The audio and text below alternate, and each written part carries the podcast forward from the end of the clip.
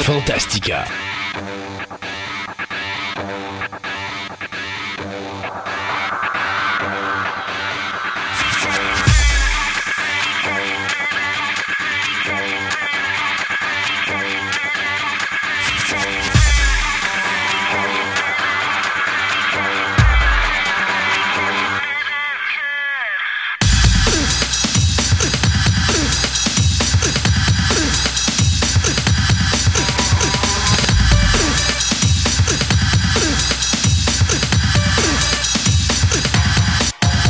Le froid arrive, il était temps, n'est-ce pas, pour ceux qui aiment se promener tout habillé avec 3-4 sous de skidoo par-dessus le corps, 18 mitaines, 36 tucs, alouette et une souris verte.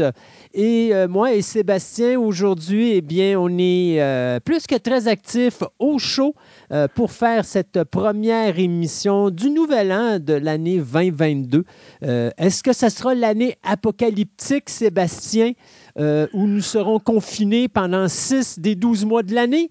Ou eh bien, est-ce que ça va se calmer un petit peu puis qu'on va pouvoir en profiter un petit peu plus? Quand tu lis l'année en anglais, ça fait 2022. Ça veut dire c'est 2022. Donc, fais tes, tes conclusions. Ben, Merci Sébastien de ce mot d'encouragement ici aujourd'hui à Fantastica. Euh, une première qui va partir sur un nouveau concept. On en avait parlé. On a quand même fait un petit peu avec l'émission de Noël. Euh, on vous promet qu'on ne fera pas un 3h45 cette semaine. Mais euh, c'est quelque chose qu'on avait quand même commencé à entamer, ce nouveau concept de une segment de nouvelles, une intro, conclusion et tout ça. Mais là, aujourd'hui, ça fait vraiment le nouveau concept. Trois chroniques. Donc aujourd'hui, de quoi qu'on parle? Bien, d'abord, j'ai eu des très bons commentaires, Sébastien, de un. Et j'ai également mieux. eu beaucoup de téléphones de la police de dire qu'il fallait qu'on arrête d'envoyer les gens euh, à la Haute-Ville de Québec parce qu'ils retrouvaient plein de monde qui était perdu. Donc, euh, comme j'adore les fans de Fantastica et que j'adore les policiers, j'ai été pris dans un dilemme incroyable. Et puis finalement, ben, désolé, messieurs euh, de la police, mais je suis obligé de dire qu'on va présenter une troisième partie de notre visite guidée de la Haute-Ville de Québec. Ça va être la dernière. Promis. Alors, tu vois, je fais un, je fais un entre-deux, là, finalement, entre les deux. Là, euh, Promis pour un an. Ouais, c'est ça. Alors, euh, on va terminer cette visite guidée-là, cette troisième partie qui va être euh, présentée là. Et si jamais, si jamais je ne veux pas porter, de- de- tu sais, d'annoncer de mauvaises nouvelles ou d'être porteur de malheur, mais disons que notre gouvernement a décidé de nous renvoyer en vacances enfermés à la maison, ben, ça sera une belle occasion pour vous de réécouter les deux émissions euh, de Noël, ben, pas celle avant Noël et celle après Noël de Fantastica et de faire cette petite visite guidée de la Haute-Ville de Québec. Très bon moment pour le faire. Cependant, chose à éviter entre 10 h le soir et 5 h le matin. Si vous n'êtes pas de Québec, ben, c'est parce qu'on n'a pas le droit de sortir à ces heures-là. Mais euh, pour le, reste de la journée, rien de mieux que faire cette petite visite guidée-là. Puis comme on a dit dans la, dernière, on va faire la part 2, donc la deuxième partie de la, visite. On va se garder ça pour euh, Noël l'année prochaine ou quelque chose de même. Ouais, quelque chose comme ça. Peut-être la base. Là, là, on a fait la Haute-Ville, on fera la Basse-Ville. tiens. Oui, c'est ça. OK. Euh, hey, François Raté est de retour avec nous. Euh, il va nous parler de c'est quoi le drafting day de la, N- la NFL. Donc, on va parler de football aujourd'hui. Chose importante, par exemple, on a eu des problèmes avec la ligne téléphonique durant l'entrevue. Donc, je ne sais pas le son, comment il va sortir. J'espère que ça ne sera pas trop fatigant pour le monde. Je vais essayer d'arranger ça le mieux que je peux. Mais euh, c'est une bonne chronique là, où est-ce qu'on va expliquer toute l'histoire du drafting day, comment qui, de, où c'est parti, comment ça a évolué, euh, évolué pardon, et où est-ce que c'est rendu aujourd'hui. Et finalement, et tu sais, des fois, on parle COVID, on parle confinement, puis on se dit, hey, c'est donc bien plate. Il y a des gens qui ont trouvé des bonnes solutions au confinement. Et notre invité d'aujourd'hui, c'est exactement ça qu'il a fait. Euh, depuis sa plus tendre enfance, il est un amateur de la Mona Lisa et il, il a profité du confinement pour repartir un projet qu'il avait, soit de refaire une reproduction de la Mona Lisa. Et pour ça, il a fait des recherches sur le sujet et c'est ça qu'il va partager avec nous aujourd'hui. Donc, c'est un individu qu'on a déjà eu à l'émission qui nous avait parlé des Batmobile 66, qui va être de retour avec nous pour nous parler donc de toute l'histoire de la Mona Lisa, d'où ça vient, c'était qui cette personne-là, la peinture, comment ça a été créé, c'est quoi les choses qu'il y a à regarder sur cette peinture-là. Plein de choses intéressantes. Donc, je trouvais que pour ce début d'année, c'était une belle façon de dire aux gens, vous savez, oui, c'est plate quand on a du confinement à cause de la pandémie, mais des fois, il y a des belles choses qui sortent de là. Et euh, c'est un bel exemple qu'on va vous donner aujourd'hui parce qu'il y a toujours du positif dans le négatif. Et ça, je trouvais que c'était une belle façon d'aller le chercher. D'ailleurs, bien content, hein, j'ai euh, quelques auditeurs qui sont venus me voir euh, à mon travail pendant la période des fêtes. Je les salue. Merci d'être venus. Merci de nous montrer votre encouragement aussi et votre appréciation. Et c'est des gens qui nous ont justement dit à plusieurs reprises, euh, justement, qu'ils trouvaient ça le fun pendant la pandémie d'avoir Fantastica parce que, justement, ça changeait les idées. Alors, on a l'intention de continuer puis d'amener des points positifs à tout ça. Oui, c'est plate, mais il y a des belles choses qu'on peut faire. Il y a des manières de s'en sortir. Je le disais justement, je pense que c'était à la dernière ou à l'avant-dernière émission où est-ce que je disais, euh, il y a deux façons de traiter une pandémie. Si vous pouvez vous battre contre, mais c'est sûr que vous allez perdre. Ou encore, vous pouvez tout simplement euh, trouver une nouvelle façon de vivre, euh, de trouver des nouvelles passions, de trouver une nouvelle façon de passer le temps mort. Euh, nous, c'est la radio, c'est bien de choses. Moi, je sais que j'ai pas assez de 24 heures. Par chance, je suis insomniaque, mais imaginez si je ne l'étais pas, il faudrait que je vive deux journées dans une. mais il y en a d'autres que c'est d'autres types de passions. Ça peut être le modèle à coller, les ci, les ça. Et Chose très importante, on va parler justement d'un acteur qui a changé ou s'est trouvé une nouvelle passion parce que lui, il arrive en fin de route pour sa carrière cinématographique d'une certaine façon parce qu'il est quand même bien occupé. Et il a décidé de se changer et de, de direction et de s'en aller en peinture. Ben oui. Alors, avant qu'on commence sur ce sujet-là, j'aimerais dire aux gens que ça nous donne l'occasion de partir l'Instagram de Fantastica. On avait Facebook, on avait Twitter, dont on va vous reparler en fin d'émission. Et là, maintenant, on va avoir l'Instagram qui va servir à ça. Quand on va parler d'un petit sujet en début d'émission comme ça, ben, on va mettre des images là. Et donc, vous pourrez aller sur Instagram pendant que vous nous écoutez, regarder ces magnifiques œuvres, entre guillemets, et je fais beaucoup de sarcasme ici. Slide. Ah oui, beaucoup de guillemets euh, à Sly, qui, euh, bien sûr, a décidé de virer peintre. Donc, euh, je vais mettre sur la page Facebook du, de la nouvelle émission le lien pour l'Instagram et vous irez voir les peintures de Sylvester Stallone, puisque Sylvester Stallone, à l'âge de 75 ans, a décidé d'exposer ses œuvres dans une exposition qui s'appelle Sylvester Stallone, The Magic of Being. C'est une exposition qui a déjà été exposée au Musée d'État russe de Saint-Pétersbourg. Puis après ça, il a été au Musée d'art moderne et d'art contemporain de Nice.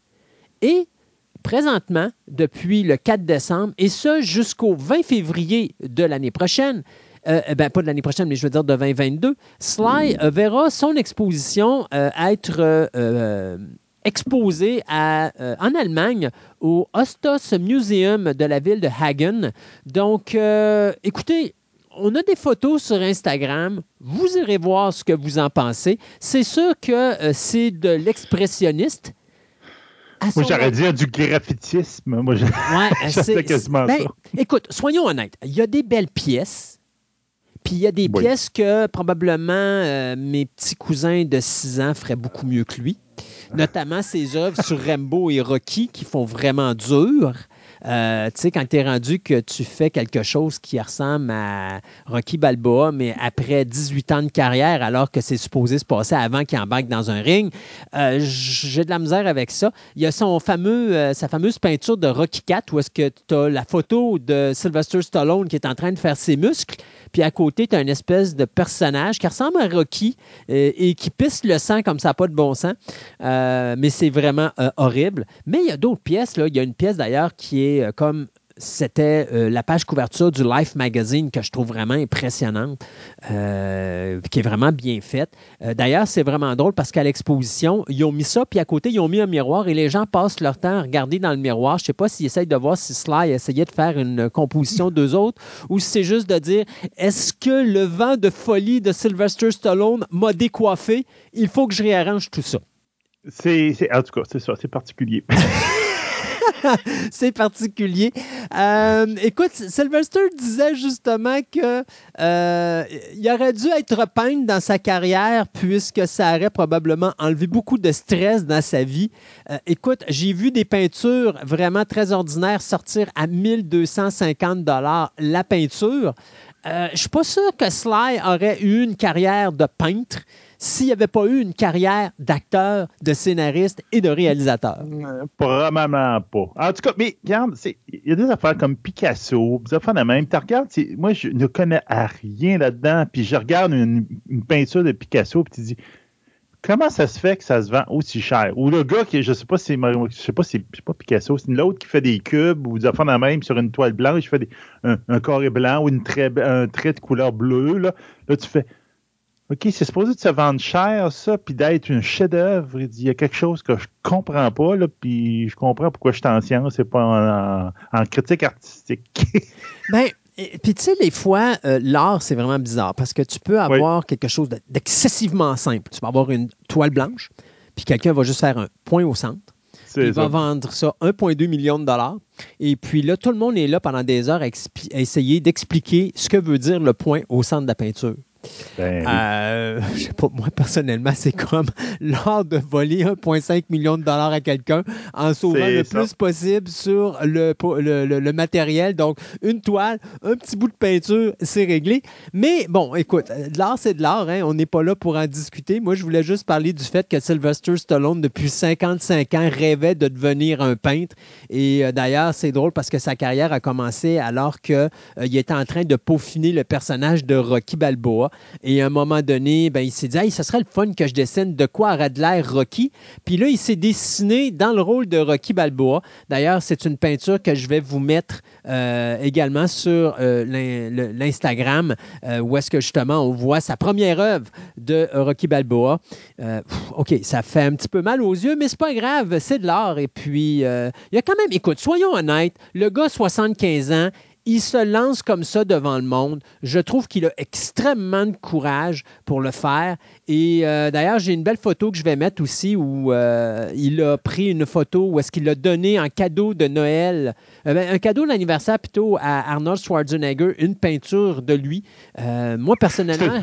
C'est une vengeance. Oui, ben, c'est ce que j'allais dire. Moi, je pense personnellement que ça va partir la guerre, ça va restarter la guerre entre Stallone et puis Schwarzenegger parce qu'à un moment donné, Stallone, Stallone va tomber dans un marché puces puis il va voir sa peinture là vendre à 5 parce que justement, la femme de, de Schwarzenegger va dire écoute, il n'y a pas question qu'on garde ça dans la maison. Là. Euh, non, on va mettre ça quelque part. On va, on va donner ça aux bonnes œuvres de charité quelque part. Là.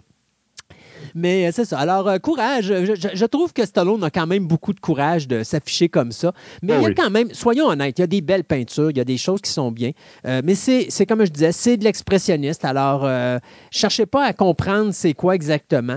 il y a des belles choses, il y a des affaires que, ouf, c'est discutable. moi, j'aurais honte de le mettre. Mais bon, écoute, dollar, c'est dollar et on n'est pas des artistes, toi puis moi, Sébastien. Non, c'est ça. on n'a pas d'affaire à critiquer ça, malheureusement. mais bon, J'en aurais pas une chez nous, ça c'est sûr. Hey boy. Euh, écoute, on va s'arrêter ici le temps d'une chronique et puis après ça, on va avoir notre segment de nouvelles, deux autres chroniques et on vous revient en fin d'émission avec les nouvelles express ainsi que la table ronde et ce qu'on a mis sur notre Twitter. Euh, ça va être comme ça que ça va se passer à partir de maintenant, donc trois chroniques. Euh, on espère que ça va aider nos chroniqueurs en cette période de COVID à reprendre de l'arrière. Moi, je sais que j'ai pris trois semaines de vacances à mon travail pour ne faire que des entrevues pendant trois semaines de temps. Ouais, il y en a qui vont dire, Christophe, il faut que tu te reposes. Ben oui, mais là, il faut que Fantastica continue à amasser des chroniques. Donc, euh, je travaille fort pour vous, les auditeurs et auditrices. Et puis, en même temps, on en profite parce que j'ai beaucoup de programmes doubles à faire également. Donc, on y va pour notre première chronique, Sébastien. C'est la troisième partie de notre visite guidée de la haute ville de Québec. Et puis, on vous revient tout de suite après ça pour le premier segment des nouvelles.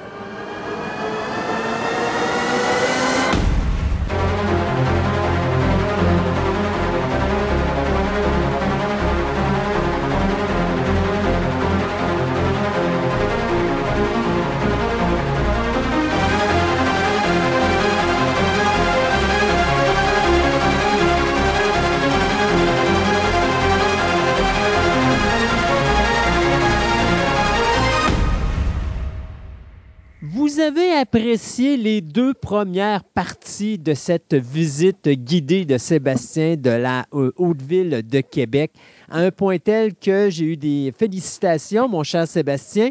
Et là, Tant les mieux. gens, ben, ils ont dit, écoute, euh, mais vous n'avez pas tout vu en Haute-Ville? Ben, on a dit non, euh, il y a une troisième partie. Donc, pour ceux qui veulent en apprendre plus, ben, aujourd'hui, en cette première émission de Fantastica de l'année 2022, eh bien, on va finaliser cette tournée de la Haute-Ville de Québec. Donc, par quoi qu'on commence? On était rendu où exactement?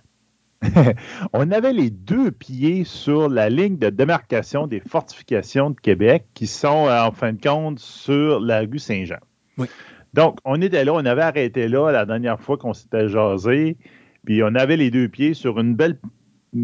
Un marquage avec la date, là, exactement, 1693, qui est sur le trottoir euh, à droite euh, de la rue Saint-Jean. Euh, donc, on va continuer un tout petit, tout petit, tout petit peu sur la rue Saint-Jean. Mais là, on va tourner à gauche. Puis on s'en va vers la gauche. Puis on va aller sur la rue Saint-Stanislas. Donc là, on va monter sur la rue Saint-Stanislas vers la gauche. Donc vous allez monter. Là, c'est le, bout, mettons, cardio de la marche. Euh, Il y a une bonne, a une bonne côte.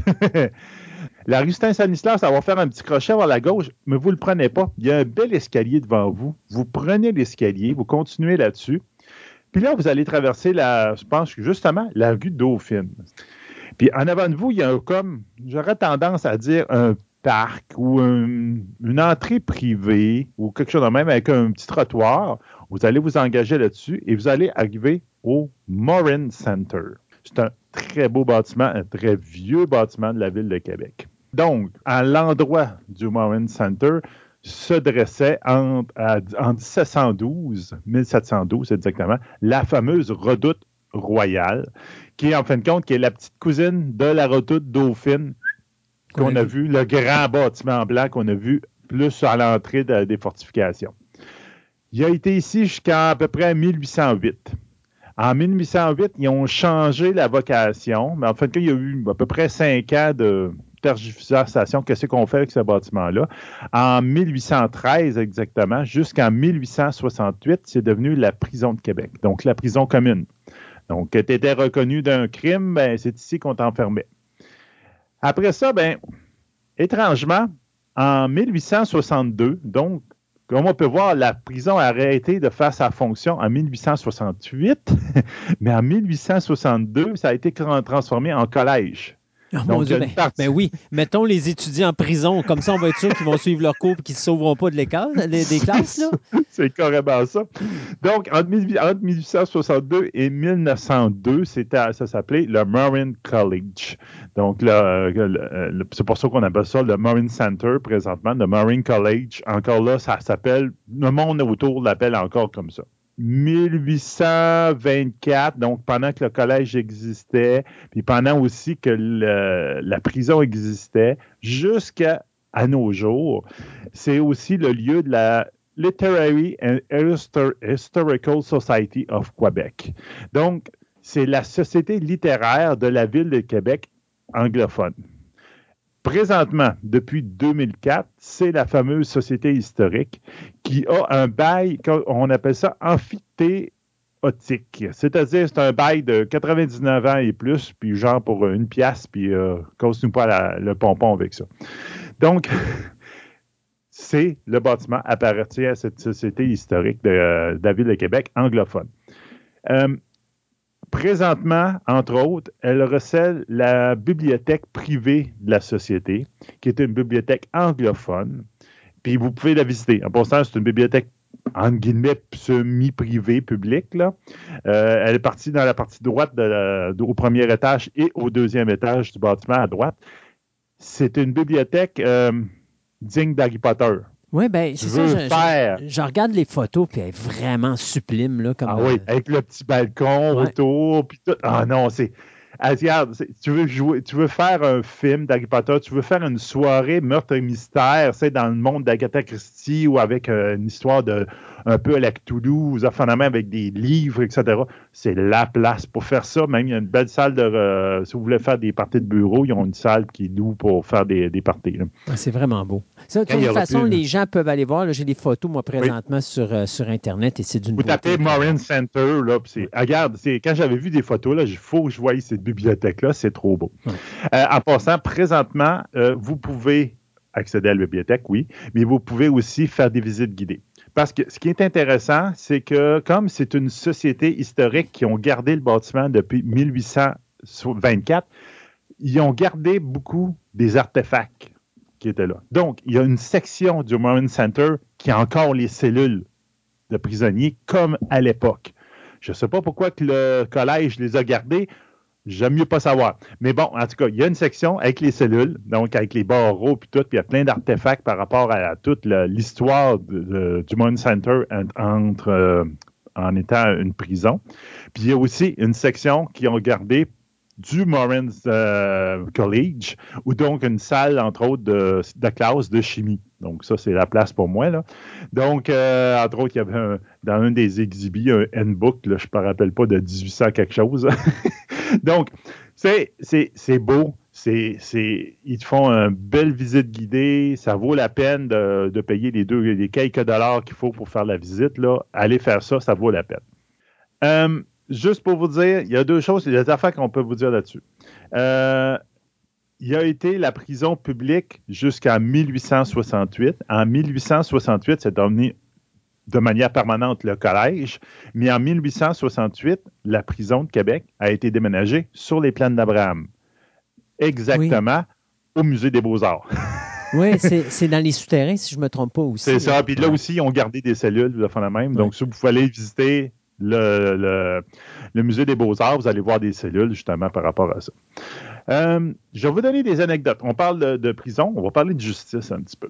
Donc, euh, une, anecdote, un fait qui s'est passé ici, entre autres. En 1818, euh, la Cour rend son verdict de culpabilité vis-à-vis d'un Québécois qui s'appelle Charles Allary.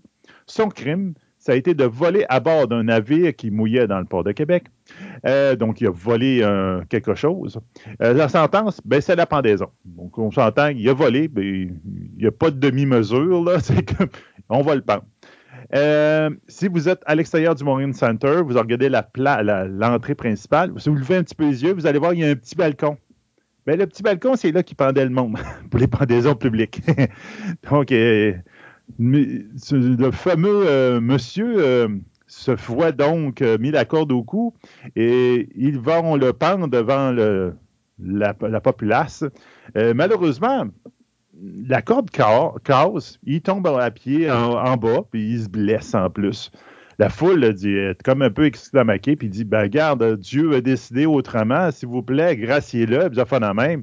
Eh non, euh, dit la, le juge ne marche pas de même. Il dit non, on chante, trouvez-moi une autre corde, puis ah, voyons, on recommence la job. Donc, le gars finit par être pendu haut et court devant le. Donc, vous voyez que c'est autre temps, autre mœurs, mais ça vient tout du petit balcon qui est là. Il y a plein de choses qui sont intéressantes par rapport à la cour que je veux vous parler là. Euh, quand on faisait euh, un procès, mais plutôt quand on préparait une accusation, OK? On, met, prenait un sac, un sac de toile, de jute, chanvre, des fois ça peut être un sac de cuir. Puis là-dedans, on mettait, dans le temps de la colonie, on mettrait à l'intérieur de ce sac-là toutes les preuves. Donc, les pièces à conviction, la déposition, les, euh, euh, euh, dépositions des différents témoins, les copies légales des affaires de même, on mettait ça là-dedans.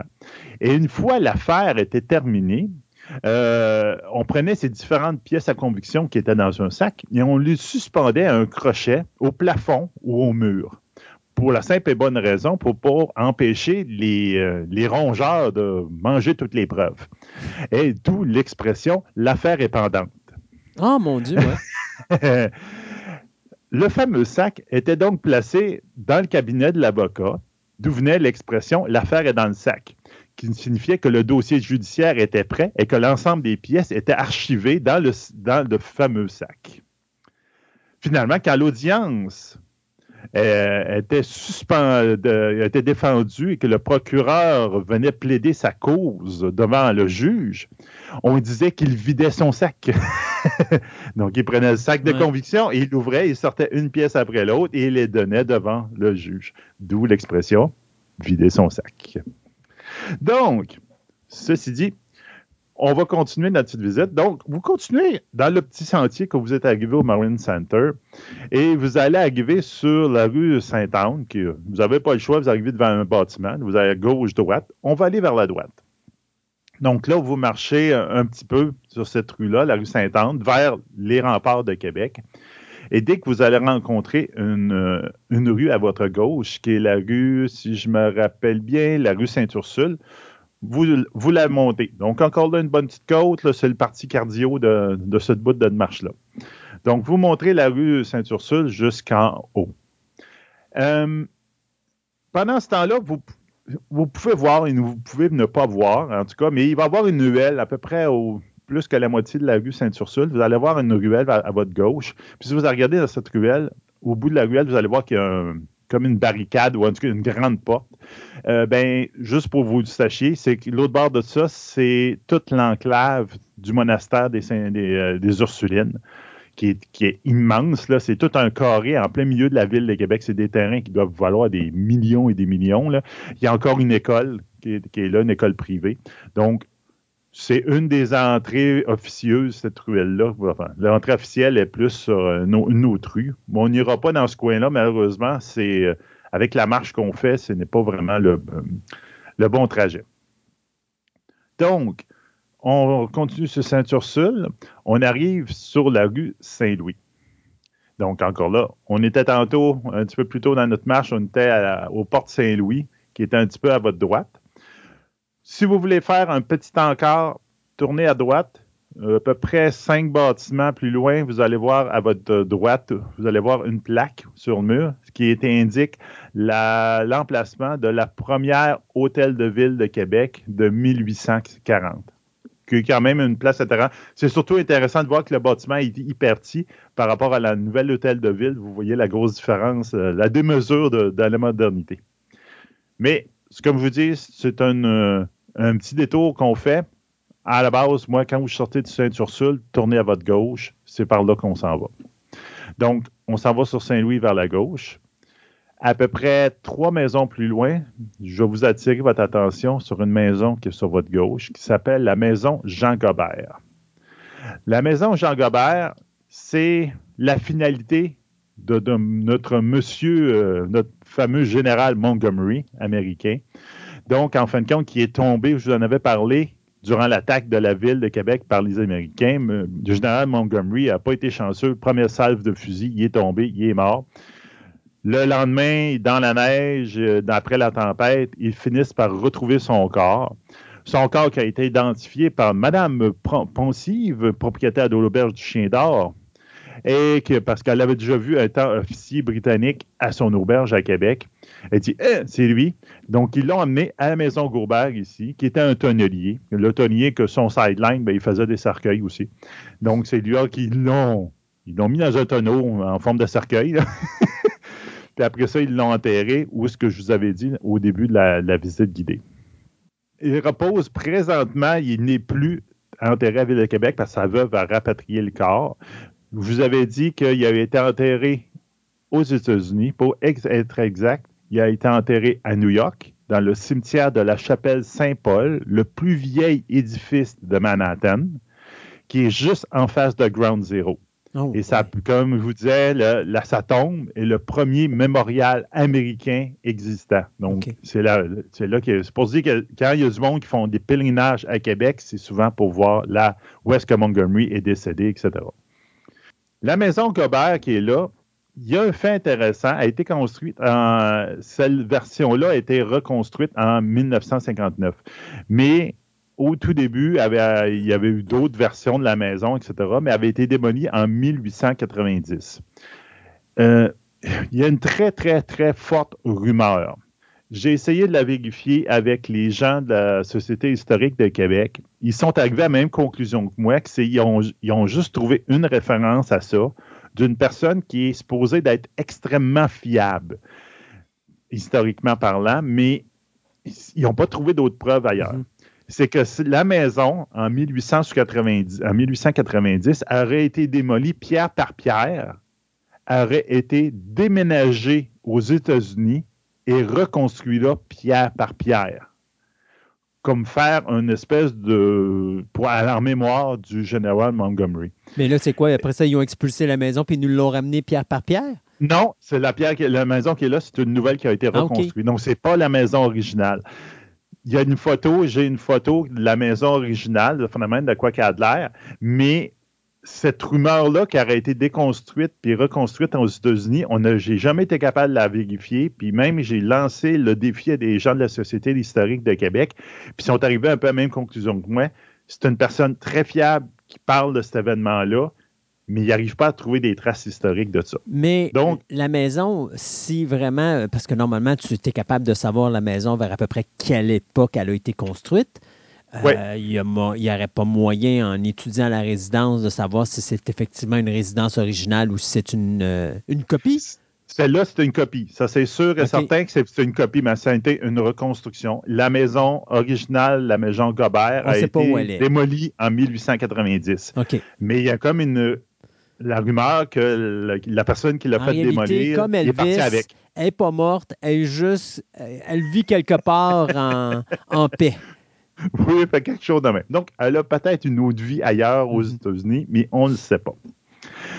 Donc, on continue vers euh, la rue Saint-Louis, on s'en va vers le Vieux-Québec, vers le Château Frontenac. À votre droite, vous allez voir une ruelle. Anciennement, mettons, il y a six mois, six mois, je vous aurais dit, vous allez voir un bel arbre, allez voir l'arbre. Euh, maintenant, il n'est plus là, depuis six mois à peu près. il a pogné la COVID puis il est tombé. Il a pogné la COVID, non, euh, ben, c'est ça. Euh, donc, il y a une petite ruelle. Donc, elle n'a pas vraiment de nom, mais il y a une ruelle qui est. Oui, il y a c'est la rue du corps de garde, exactement, mais c'est une petite ruelle à votre droite. Vous allez aller sur le coin de la rue. Quand même, il y a quelque chose d'intéressant là. C'est l'endroit où il y avait le fameux boulet de canon dans l'arbre. OK? Ah oui. Initialement, vous avez un boulet de canon. C'est pas un boulet de canon. En fait, c'est une bombe incendiaire, une bombe. Un boulet de canon, c'est un, je vous dirais, c'est une, petite quille, une petite boule de quille. OK? C'est plein en métal. Un, boulet de, une bombe incendiaire, c'est à peu près euh, une grosse boule de quille, même peut-être beaucoup plus gros qu'une grosse boule de quille. Puis c'est complètement creux. Donc, ça, dans le moment, on mettait des, matières inflammables dedans, on mettait le feu là-dedans, puis on le tirait. Puis là, ça faisait que ça pétait sur le, quand ça touchait au sol, puis ça mettait le feu autour. C'était ça le but. Donc, c'est pour ça que le boulet était originalement beaucoup plus gros. Euh, je dis que malheureusement, il n'y a plus d'arbres présentement là, pour la simple et bonne raison que l'arbre en question, euh, ben, euh, s'est fait démolir. il y a très peu de temps. En mars, ben, ben j'allais dire six mois, c'est pas vrai, c'est en mars 2021, donc c'est plus que six mois, c'est euh, un neuf mois à peu près. Euh, c'est parce que l'arbre était malade. OK. Tout simplement, il était, les ormes, c'était un orme. Les ormes au Québec, on mangeait à claque euh, depuis des années. Euh, il y a bien des récits qui disent que toute la ville de Québec était couverte d'ormes énormes euh, à ce moment, quand, au début de la colonie. Il y en a quelques-uns qui ont survécu ici et là, mais ça, c'était un des derniers dans la ville de Québec. Mais probablement que la pollution, le fait qu'il était collé sur le building, qu'il n'y avait plus de place pour prendre l'expansion, a fait raison de, l'arme, malheureusement. Donc, en mars 2021, ils ont été obligés de l'abattre. Euh, la gang d'archéologues ont débarqué, etc. Et je vous dis que prochainement, très prochainement, on est supposé d'avoir une œuvre d'art qui va remplacer l'arbre, qui va être, en fin de compte, ils ont, ils ont gardé le bas de l'arbre, puis ils vont en faire un moule en bronze. Mais pourquoi ils n'ont pas. Parce que moi, ici, je vis dans le bois. Puis des fois, euh, quelque chose que j'ai découvert très rapidement en restant ici euh, chez moi, euh, c'est que les gens conduisent en malade. Et donc, à chaque fois qu'on a un hiver, ben, il y a quelqu'un qui prend le clou pas loin de la maison. Alors, quand on coupe un arbre, on garde la base. Oui. Parce que ça nous sert de protection. Si quelqu'un décide de venir visiter la maison avec sa voiture, habituellement, il faut qu'il se tape à peu près une quinzaine d'arbres avant d'arriver chez nous. Fait qu'on a une certaine sécurité. Il n'aurait pas juste pu couper le haut de l'arbre puis garder le tronc, là. Ben, il aurait fini par pourrir, c'est Ouais. ça. Puis c'était comme devenu, devenu une attraction touristique. Ouais, OK, ben, je vais en parler, c'est quoi, pourquoi il est devenu une attraction touristique, le fameux arbre? Pas juste parce que c'est un arbre qui est au milieu de la ville de Québec et était immense. Mais non, il y a un boulet, il y a un boulet dedans. Il y a un boulet à sa base. Donc, anciennement, ce que vous pouviez voir, vous pouviez voir un boulet encastré dans les racines de l'arbre. Ouais. Euh, regarde, il y en avait des affaires, de- des rumeurs, des affaires de même, qui ont toutes, qui ont finalement été prouvées quand ils ont, ils ont, ils ont coupé l'arbre. Euh, donc, le, le mystère étant, d'où vient ce boulet-là? Il y en a qui disaient qu'en 1759, durant le siège de Québec, il y a un boulet qui était tombé là, il n'était pas explosé, puis tout le monde l'a laissé là. On s'entend qu'en 200-300 ans, il y a tout le monde, tout quelqu'un qui aurait piqué Ben ce, ce boulet-là, puis il aurait fait quelque chose avec. Là, Regarde, ça marche pas de toujours même. un là. petit kid de 6 ans ou C'est 10 ans qui va avec un petit bâton puis qui va taper sur le maudit boulet puis le ramener à la maison et dire Regarde, maman, ce que j'ai trouvé. Regarde, il n'y a pas loin, on, on a dit on vient de monter une côte. Ouais. Imagine-tu les petits kids, là, ils vont pousser le boulet jusqu'en haut de la côte, puis ils vont le faire débouler en bas. Ou sûr. encore, c'est de le faire des boulets en bas. Oui, exactement. Donc, j'ai une photo euh, d'une carte postale de Québec qui date d'avant l'arbre et on voit le boulet sur le coin de la rue. OK. Donc, l'idée euh, qui s'est prouvée vraie était que le boulet, il y avait quelqu'un qui avait soudé une, une- une grande tige de métal en dessous. Il l'avait planté là pour faire une espèce de butoir pour les charrettes. Ça veut dire quand une charrette tournait le coin, elle cotait sa roue sur le boulet de canon, puis elle tournait comme ça, plus carré. Ah. Puis elle était capable de faire quelque chose. Donc, c'était carrément ça. Puis à un moment donné, ben, il y, a une- il y a une graine qui est tombée à côté du boulet et la graine a donné un arbre.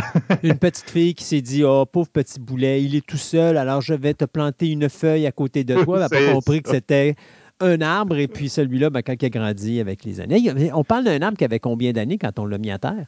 Hey, regarde, euh, la photo que j'ai, si je me rappelle bien, c'est une photo du début du, du siècle, donc à, mille- à peu près 20 20 les années 1900. OK. Donc, l'arbre avait euh, 120 ans à peu près, là, c'est quand il s'est fait couper. Donc, ça serait bien possible. Euh, donc, ce qu'ils vont faire, effectivement, ils ont récupéré le boulet. Il y avait même des artificiers qui étaient là, puis ils se demandaient si le boulet était live. Là, ça, il n'y avait aucune idée. Dans le fin de compte, ils se sont rendus compte, ah ben non, il y a vraiment la tige de métal en dessous, donc l'hypothèse était la meilleure, euh, était la bonne. Et donc, ils ont gardé le boulet, ils vont le restaurer.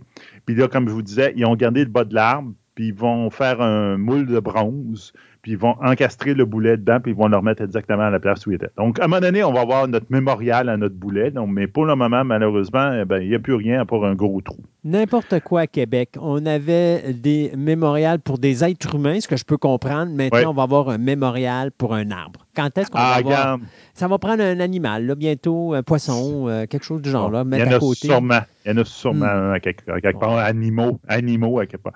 Ben, c'était rendu une attraction touristique. Tout le monde voulait voir le boulet à Ben Québec. c'est C'était ça.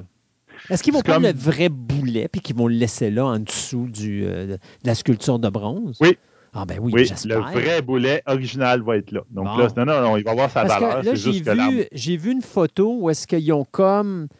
L'arbre est plus là, mais le boulet est encore... Il y a encore des racines par-dessus un petit peu, mais ils ont tout enlevé le contour. Fait que je suppose qu'ils ont dû prendre l'arbre pour justement faire la base, puis après ça, ils vont foutre le boulet en dessous. C'est ça, exactement. Donc, ils vont s'amuser avec ça. euh, ça, Ça, c'est- des endroits bizarres, comme tu sais, il y a du monde qui veulent voir le boulet de Québec, comme, on, on pourra en reparler dans, si on fait l'autre partie de la visite à un moment donné, mais dans le vieux Québec, dans le bas, il y a le théâtre, ah, je me rappelle pas, il y a un théâtre dans le petit Champlain, le, thé- tu vas voir le théâtre du, Champ- du Champlain, qui s'appelle, je me rappelle pas exactement de son nom, là, où il y a une porte, la porte des artistes, en fin de compte, c'est une porte où tu peux pas rentrer par là, mais tu peux rien que sortir. Mais si vous restez là, assis sur le banc, vous allez voir à On tous les donner, étés. on se fait donner 25 cents. Non, Ah. vous volez à tous les étés depuis à peu près deux ans. Vous allez voir des Asiatiques aller devant cette porte-là, tenir la porte et se faire prendre en photo. OK. C'est parce qu'il y a une série coréenne où euh, un personnage qui voyage entre, je pense, des dimensions aux enfants de même, que le personnage principal, c'est une des portes qui a été tournée à Québec, une, des- une des, une des saisons a été tournée à Québec, puis là, il sortait de sa dimension à partir de cette porte-là. Ah. C'était une série hyper populaire en Corée. Et donc, le monde vient ici à Corée. Il y a des visites guidées juste pour le trajet du personnage principal dans la ville de Québec. Ah, ben c'est bien, c'est le fun. puis c'est juste qu'à un moment donné, je, faisais exprès, on s'assoyait, puis on, se reposait un peu dans la visite. Puis là, je faisais remarquer au monde, regardez le monde, ils se font tout photographier en face de la porte.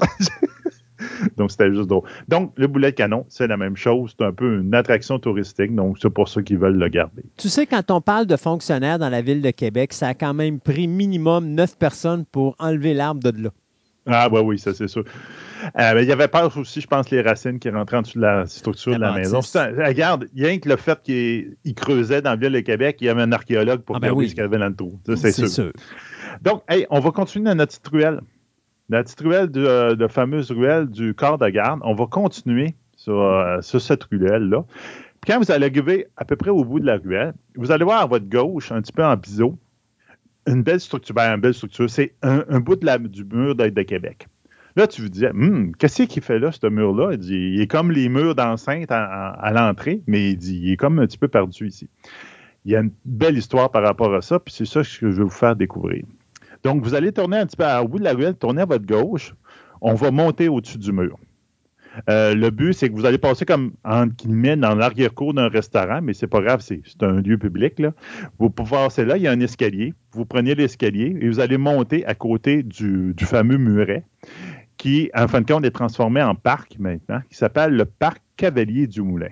Vous allez rentrer là je vous le dis tout de suite, en dehors, quand il commence à neiger, il ferme le parc, il est barré. Vous ne pouvez plus y rentrer pour la simple et bonne raison que ça serait trop facile avec l'épaisseur de neige que quelqu'un bascule l'autre bord des remparts puis qu'il se casse la marboulette en bas. Donc, dès qu'il y a de la neige, ils ferment, ils mettent une clé sur le cadenas puis vous ne pouvez plus rentrer. Donc, essayez même pas. Mais durant l'été, c'est ouvert, il n'y a aucun problème. Hey, l'été, euh, quand tu passes dans la ruelle près du restaurant, y a-tu de quoi dans la poubelle pour qu'on puisse se nourrir? Parce que là, tu sais, ça fait un petit bout de temps qu'on marche, on commence à avoir faim, nous autres. Là, Mais vous faites arrêter au restaurant. La façade est sur la rue Saint-Jean, euh, Saint-Louis, excusez. C'est un gros détour. Là. Ils peuvent pas nous faire quelque chose en arrière? Ben, ah, c'est sûr qu'il y a peut-être une petite poubelle qui pour toi, Christophe, là, juste pour toi. OK, merveilleux. Donc, le parc, le parc Cavalier du Moulin euh, porte son nom principalement parce qu'il y a déjà eu un moulin avant ici. En ce moment, à la ville de Québec, il reste un moulin avant. Euh, c'est sur le boulevard Langelier, à peu près à, mi-chemin sur le boulevard Langelier, dans la basse ville de Québec. Euh, vous allez le voir, il y a un moulin. Il y a juste plus ces palmes pour pouvoir capter le vent, mais euh, la structure du moulin est encore là. vous allez pouvoir la voir. Donc, c'était un moulin à grains. Oui, OK. Parce que j'allais dire, parce qu'il ne servait pas à l'électricité à ce moment-là. Non, c'est ça. C'est vraiment un moulin à grains. Il est là pour euh, moudre le grain. C'est même que là le premier moulin, ben, le, moulin à grains a été euh, instauré là, si je me rappelle bien, en tout, tout, tout, tout. Euh, en, tout cas, au début de la colonie, il n'y a même pas de date, là, mais c'est vraiment au tout début, il disait qu'il l'avait placé là parce qu'il était en dehors de la ville de Québec. OK. Donc, c'est vraiment sur le bord de la ville de Québec. Donc, vous voyez que la ville n'était pas grosse à ce moment-là. Je vous dirais que c'est avant 1690. Parce qu'à partir de 1690, euh, le fameux euh, événement de Frontenac, il a décidé de fortifier la ville de Québec, puis le Mont Carmel, qu'on est ici présentement, ça s'appelle le Mont Carmel. Il a décidé de fortifier ça avec euh, euh, des, pierres, mettre des canons ici, puis il gardait comme le moulin est encore là, il s'en servait un peu comme tour de guet. Oui, exactement. Parce que là, j'ai une photo d'époque justement où est-ce qu'on voit le mur fortifié autour du moulin. C'est ça. mais c'est euh, par exemple, ils mettent un mur, mais ils ont fait une petite colline. Fait que c'est comme tu peux monter la petite colline puis sauter par-dessus le mur. Oui. Ouais, ben, c'est pas brillant, là. Je sais pas qui être le concept de, du mur, mais en tout cas, il aurait pas enlevé la, petite butte de sable, là. Ça aurait été une bonne idée, je pense. C'est ça. Mais ici, on peut voir plein de choses pas brillantes. mais ça, on, va voir ça. Regardez. OK. Donc, on va regarder un petit peu fortification de Ville de Québec. En 1690, effectivement, l'amiral Phipps arrive à Québec, on y répond par nos bouches, nos, nos canons, etc. Et donc, euh, le fameux, euh, euh M. Frontenac décide de fortifier un peu plus Québec. Il fait des, fortifications en bois et un peu en pierre. C'est un mélange des deux. Si vous êtes au bout carrément du Cavalier du Moulin et vous êtes sur le bord du rempart, vous allez voir en face de vous, il y a comme un, espace vide. C'est quasiment comme un, champ vague. Puis après ça, il y a des bâtiments. Bien, les bâtiments qui sont en face, il y a eu beaucoup, beaucoup de travaux juste avant la pandémie, dans les années 2019 à peu près. Et là, quand ils ont fait des travaux, comme on disait tantôt, ils creusent un trou à Québec, les archéologues sont là, mm-hmm. ils ont trouvé une structure. Puis ils ont fait Wow, on arrête tous les travaux pendant X temps. Et la fameuse structure, c'était une palissade de bois. Et donc, c'est peut-être la fameuse palissade de bois de Frontenac qui a construit à ce moment-là. Donc, ils ont tous récupéré cette structure de bois-là. Là, depuis quelques années, ils sont en train de la sécher sous vide pour pouvoir garder le bois. Et après ça, ils vont le pétrifier avec comme un mélange qui va lui donner comme la dureté de la roche. Et ils vont pouvoir l'exposer. Donc, ça, ça va venir, à un moment donné, ça va être exposé à quelque part au Québec, on ne sait pas où. Euh, mais je te dirais que la COVID a fait euh, basculer bien des plans. Mais ça a été trouvé dans le restaurant en face qui est en train de creuser dans leur. Donc, en 1693, euh, ils décident de faire, il faut faire plus de fortifications, il faut faire euh, fortifier plus Québec. Donc, c'est en 1693 qu'ils ont commencé à y penser. Ça va aller jusqu'en 1720. Ils vont construire les premières fortifications en pierre de Québec. Le, fortification où vous êtes présentement, le muret, ben, le mur qui est au parc Cavalier du Moulin, est ce qui reste de ces fortifications. Les fameuses fortifications qu'on a eues, on était tantôt, on a vu une plaque sur la, rue, là, vous étiez dessus, c'est celle-là, c'est celle qui reste. Pourquoi qu'ils n'ont fait d'autres après ça plus loin? Oui, c'est sûr que la Ville de Québec a eu des expansions, etc. Mais si vous vous asseyez dans le parc, sur un des bancs du parc, et vous regardez au-delà du muret, du mur, vous allez comprendre pourquoi. Moi, je fais tout le temps l'exercice, je vous dis, regardez ici, qu'est-ce que vous observez au loin? Puis le monde, ils disent, ben, je vois des maisons, je vois des affaires la même, puis tout. Il dit, OK. Tu remarques-tu que ces maisons-là, ils sont bâtis sur une colline? Tu remarques-tu que la colline est plus haute que le mur? Et ils font, ah, ouais. Ben, je vous avais dit au début qu'ils ont fait une, maquette de la ville de Québec parce que le monde en Angleterre ne comprenait pas que Québec, c'était pas plate. Donc, le gars qui a conçu les, premiers plans de la première fortification en pierre de Québec. Il est en Angleterre. il est en Angleterre. Il n'a ah. jamais mis un pied à Québec. Il a dit Faites-moi ça de même. Là, le monde, ils ont fait Ben là, c'est parce que Faites-moi ça de même. OK. Donc, ils ont fait un mur avec une zone en avant, là, à l'extérieur des murs, où l'ennemi pouvait mettre ses canons, puis tirer, puis il voyait tout le monde sur des, euh, ses remparts. Ben oui, ben oui. Donc, c'est pour ça qu'en 1745, on construit la troisième fortification de la ville de Québec, qui est, en fin de compte, celle qui est présente présentement dans la ville de Québec, celle qu'on voit. Parce que, comme je dis, c'est des fonctionnaires, ils ont fait du fonctionnariat. les, époques changent, mais rien ne change. il y a des affaires qui ne changent pas dans la vie. Euh, avant de sortir de Cavalier du Moulin, on va faire quelque chose. Donc, vous en allez comme si vous alliez sortir du parc. Il y a la guérite, la, la, grille de métal. Vous va vous retourner de bord. Donc, vous faites face au parc, mais vous faites dos à la grille. À votre droite, à peu près, vous allez voir le, petit muret qui, est... Euh, qui, borde le parc, on peut dire. Puis il y a comme une rambarde de bois qu'ils ont mis par-dessus. Si vous vous penchez, et même il va falloir que vous vous alliez à tâtons un petit peu avec vos mains, vous allez voir sur un coin de mur de pierre, vous allez sentir qu'il y a quelque chose euh, caché euh, en arrière du, du, de bois. Vous allez sentir quelque chose. Vous allez sentir notre fameuse Broad Arrow. Donc, la fameuse flèche large qui veut dire que ceci nous appartient des militaires britanniques. Elle est cachée là. Parce que les Britanniques, quand ils ont pris possession de la ville de Québec, ils en ont mis quelques-unes dans la ville. Et ici, il y en a une. J'ai juste trouvé ça bien dommage. Ils l'ont cachée par la rambarde de, bois. Des fois, je me demande si ce pas des souverainistes qui ne voulaient pas qu'il y ait un signe que les Britanniques ont déjà été ici et que ceci leur appartenait. En tout cas, on ne rentre pas là-dedans, mais elle est là. Je vais vous pencher, vous allez voir comme le bas de la flèche. Mais si vous taillez à tâton, vous allez voir toute la, totalité de la flèche, elle est là. Donc, c'est vraiment sur le coin d'un mur de, pierre qui est à peu près à l'entrée euh, du parc. Donc, on sort du parc. Vous allez tourner à droite sur la rue des Grisons. Vous allez monter cette rue-là. Pour ceux qui sont amateurs de séries québécoises, à droite, à votre gauche, excusez, on voit l'arrière euh, d'Hôtel Manoir du Vieux-Québec. En fin de compte, c'est la fameuse série qui s'appelait d'horreur, qui s'appelait La Chambre 13. Je ne sais pas si tu avais écouté ça. Ça n'a pas rapport avec euh, Christian Page, ça, cette affaire-là? Oui, c'est ça, là. Puis euh, c'était une histoire qui se passait avec une chambre maudite, la chambre 13. mais la chambre 13 elle est là. Ah. c'est là que ça a été tourné, puis c'est là que tu le vois très bien dans un des épisodes précisément. Là, on le voit super bien où c'est situé. Donc, c'est euh, le lieu de tournage est là. Donc, pour ceux qui sont amateurs d'horreur. Vous n'allez pas là le vendredi. C'est beau. Non, c'est ça. Donc, on va continuer complètement jusqu'au bout de la rue de, Grison. Euh, là, vous allez arriver en face d'un parc il y a un beau petit sentier en face de vous. Vous suivez le petit sentier et vous allez monter jusqu'à ce qu'on appelle vous allez monter jusqu'à une statue, qui est la statue de Pierre Dugas de Mont.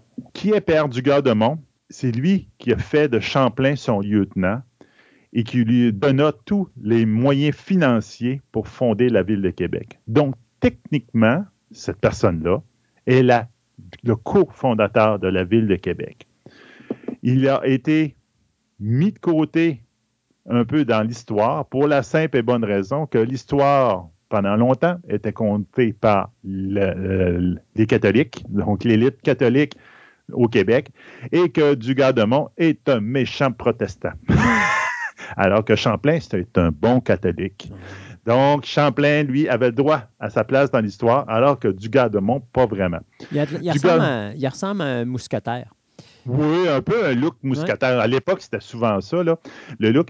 Euh, Dugas-de-Mont a été euh, dans les premiers voyages de, Champlain quand il a voulu établir une colonie en Nouvelle-France. Euh, malheureusement, la première fois, ça n'a pas été ici, ça a été plus dans le coin de la baie de Fundy. Même, ça n'a pas bien été. Ils ont gelé toute la gang pendant l'hiver. Ils ont trouvé que oh, pour se protéger, on va se mettre au milieu d'une île sur le bord de l'océan du, de l'océan la pire place Québec, au Québec pour se mettre, c'est de se mettre dans une, île qu'en plein hiver, tu gèles, puis il y a du vent, il n'y a rien pour t'empêcher d'avoir du vent. En tout cas. Donc, du gars de monde, je pense qu'après ça, il n'est jamais revenu en, Amérique. Il dit Ah, oh, je vais, tu sais quoi?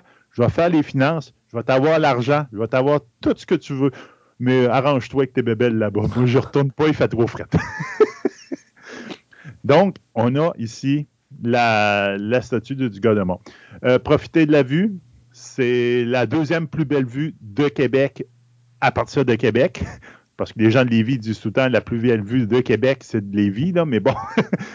Parce que la première plus belle vue de Québec, ben, c'est la citadelle qui est en arrière de nous autres. En fin de compte, si vous voyez, il y a un, un, avancée la, citadelle de Québec. Puis là, c'est le point le plus haut de la ville de Québec et vous allez avoir la meilleure vue. Mais la citadelle qu'on avait dit, ben, il y a des visites guidées. Ils vont vous emmener à ce point-là pour vous admirer le paysage. Mais ça ne vous tente pas de faire toute la visite.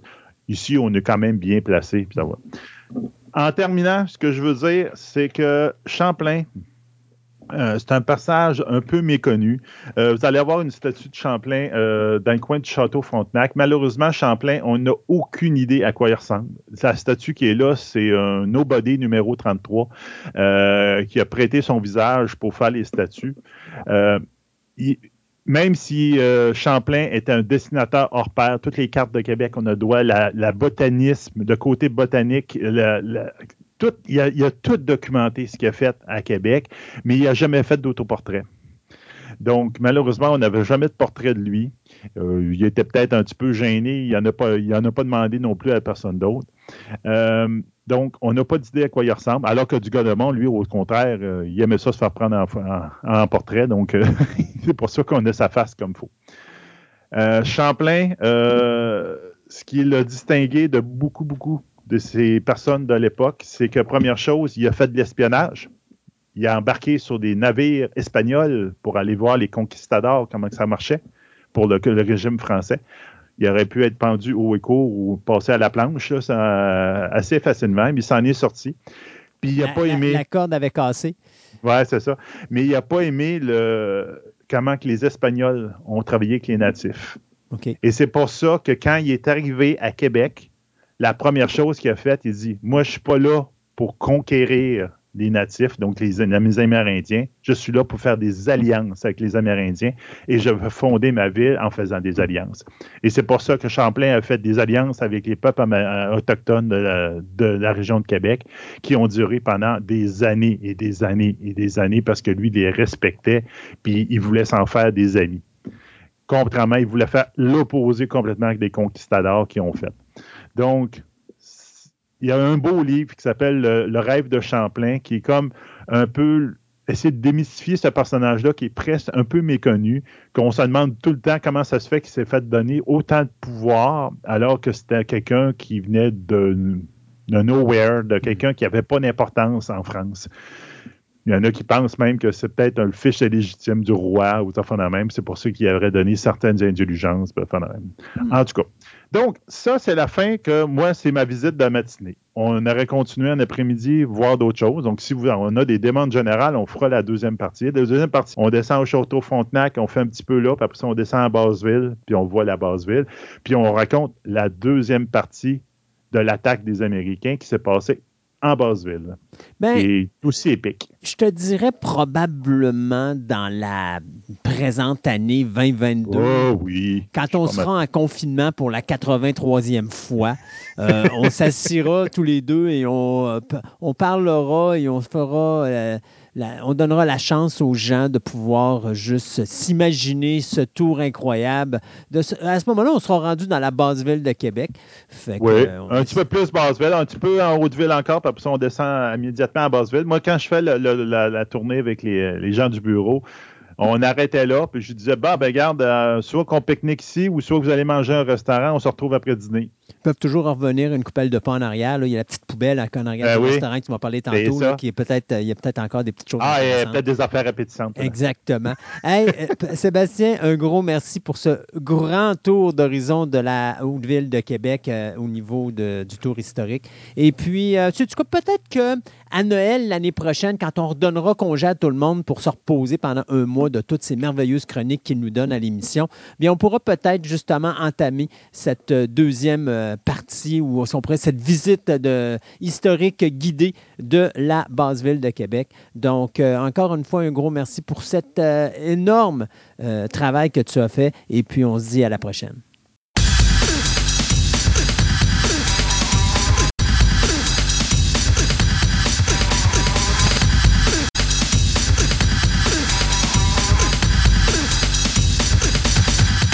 Ce segment de nouvelles vous est présenté par TPM OB et Collection. Vous êtes à la recherche de cartes de sport, de timbres, de monnaies, de cartes Magic, de figurines, de comic books, voire même des cartes Pokémon. Voici l'endroit idéal pour nourrir toutes vos passions. TPM OB et Collection, maintenant réunis à un seul endroit à Québec, soit au centre commercial de Fleur de Lys, 550 boulevard Wilfrid Amel, Québec, ou allez visiter leur site web à boutique tpm.com. Ce segment de nouvelles vous est présenté par Vidéo Centre-Ville, le plus grand club vidéo répertoire de la ville de Québec. Films étrangers, noir et blanc, culte ou blockbuster, plus de 45 000 films disponibles en magasin. Au 230 Marie de l'Incarnation, Québec, ou visitez tout simplement leur site web à vidéocentreville.com.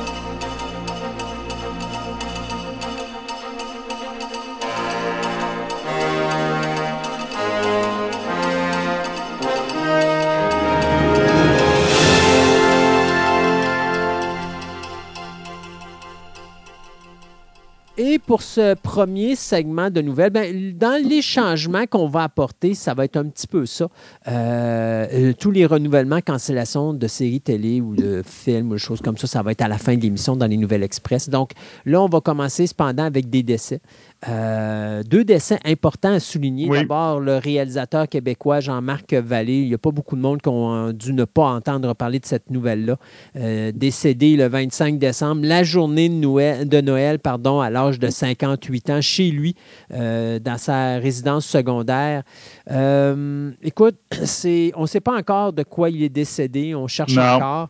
Euh, c'est triste comme nouvelle. C'est quand même le gars qui, d'une certaine façon, a ouvert le marché des réalisateurs québécois à Hollywood, surtout avec son film Crazy en 2005, qui a eu énormément de succès. Mais il faut se rappeler qu'il avait déjà fait d'autres films avant Crazy à Hollywood, notamment avec l'acteur Mario Van Peebles. Il avait fait Los Locos en 1997 et Loser Love en 1999. Mais c'est son film vraiment euh, Dallas Buyers Club qui euh, l'avait mis sur la map euh, et surtout l'acteur Matthew McConaughey qui avait eu justement l'Oscar du meilleur acteur pour ce film-là. Et également la série télé, je crois que c'était sur Netflix que ça avait été présenté, Big Little Lies. je pense que c'est HBO. HBO Max, OK. Oui, HBO. qui mettait en vedette justement Nicole Kidman. Il y avait, mon Dieu, René Zellweger, je pense, qui jouait dans ça. Si Spoon. Ah, c'est ça, c'était. Euh, Winspoon, effectivement. Winspoon, Meryl Streep. Euh, il y avait vraiment une grosse brochette d'actrices très connues. Il avait fait deux saisons là-dessus. Euh, donc, lui qui avait commencé avec trois courts-métrages, soit Stéréotype, Les fleurs magiques et Les mots magiques. Donc, c'était 92, 95 et 98. Puis, à un moment donné, ça lui a ouvert la porte pour notamment les deux premiers courts-métrages, pour son premier long-métrage qui s'intitulait Liste noire en 1995. Et après ça, ben, c'est le marché américain qui s'est ouvert à lui. Il avait également travaillé sur la série télé The Secret Adventures of Jules Verne en 2000. Donc, euh, ça, c'est un gros hmm. morceau au Québec qui s'en va malheureusement. Donc, euh, Jean-Marc Vallée, 58 ans, qui nous a quittés. L'autre côté, ben, écoute, présentement, ça fait, euh, ça fait moi, ça m'amuse parce que cette semaine sortait dans les différents médias ces articles où on célébrait le centième anniversaire de l'actrice Betty White. Euh, d'ailleurs, euh, que ce soit le Time, que ce soit le Life Magazine, que ce soit n'importe quel magazine, si vous allez dans les différents magasins euh, qui vendent des, revues américaines, vous allez voir le visage de Betty White, centième anniversaire. Qu'est-ce que c'est de fêter mes 100 ans? Ben, savez-vous quoi? Malheureusement, Betty White n'a pas célébré son centième, son centième anniversaire, puisqu'elle est décédée exactement 17 jours avant son centième anniversaire de mort naturelle, le vendredi 31 décembre. Drôle, hein? Deux personnages mythiques un pour le Québec, un pour les États-Unis. Le premier meurt pour la journée de Noël, l'autre meurt tout juste avant le jour de l'an. Vraiment bizarre comme euh, coïncidence, mais euh, c'est toujours de même. Hein. Chaque année, on dirait que sa période des fêtes est néfaste pour euh, les gros noms d'Hollywood ou autres, parce que ça se met à tomber. D'ailleurs, je suis surpris, habituellement, il y en a plus que ça pendant la période des fêtes qui tombent. Là, cette année, on a deux gros. Alors, Betty White, qu'on avait vu dans The Golden Girls, c'est elle qui faisait le personnage de Rose Nyland. elle avait fait également une voix d'un des personnages dans le film Toy Story 4. Moi, je l'avais connue avec The Mary Tyler Moore Show. Euh, mais il faut dire aussi, la chose importante qu'elle avait fait, c'est qu'en 2010, à 88 ans, elle était devenue la personne la plus âgée à animer la célèbre émission de divertissement Saturday Night Live. Cette actrice américaine culte euh, de la comédie nous a donc quitté le, le 31 décembre dernier à l'âge de 99 ans, soit 17 jours avant ses 100 ans. C'est vraiment triste. Ben, imagine-toi deux secondes, tous les médias qui avaient mis le paquet là-dessus. Ben, Puis là, ça Elle avait dit dans un de ses articles, vous fait la même, elle disait justement, euh, en tout cas, elle faisait un commentaire comme quoi que elle ne voyait pas arrêter de travailler, elle dit elle aimait trop ça, puis tout le monde elle était super en forme, puis go, go, go, c'est là tu fais tabarnouche, elle dit ça dans, le, dans la revue qui passe, justement, comme tu dis, dans le coin du jour de l'an, puis elle t'offre pas jusqu'à son centième. C'est vraiment, là, c'est comme. Des fois, la vie, hein, c'est ça. Oui, exactement. Là, présentement, ben, justement, j'ai avant qu'il disparaisse de nos cinémas au Québec, j'ai réussi à voir un peu Spider-Man. Puis bon, regarde, Spider-Man No Way Home, j'ai plus ou moins été euh, impressionné, même s'ils ont fait le, gros box-office de, 2021. Ben écoute, c'est le film de l'année, on s'entend, là. C'est ça, c'est sûr. Là, il peut avoir. Je sais pas, j'ai trouvé que le scénario était faible, mais ça, c'est une autre affaire. Mais le, but, le, but de Spider-Man No Way Home, mais pas le scénario. On s'en fout du scénario. C'est de revoir tous les personnages. Ils ont réussi, il faut leur donner, là. Ils ont réussi à ramener tous les univers. Et ça fait, je te dirais, là, cette année, l'année 2021, et l'année, surtout au niveau du cinéma, où on va reprendre tout ce qui n'a pas marché ou encore qui a été oublié ou qui ne faisait pas partie de l'univers officiel de, euh, du MCU. Puis on est en train de le réintégrer. On a pensé à Sanchi, qui lui a été chercher le mandarin de Iron Man 3, que tout le monde détestait. Puis finalement, une fois que tu as vu Sanchi, tu peux plus détester ce personnage-là. Moi, honnêtement, j'ai tellement adoré euh, la, la, prestation de Ben Kingsley là-dedans. Puis je, trouve que de la manière. Oui, puis la manière qu'on a ramené le personnage, je réécoutais Iron Man 3 puis je me dis, ça match. Tu peux plus chialer contre Iron Man 3. C'est ça. Et là, Spider-Man fait la même affaire. On reprend les deux autres franchises de l'univers et on les réintègre. Et c'est vraiment drôle parce que on voit que Marvel a patiné très rapidement pour arriver en fin de ligne avant DC Comics, que eux, ça fait des années qu'ils parlaient de ce projet-là, de tout mhm. réintégrer. Ils l'avaient fait avec euh, le Final Crisis.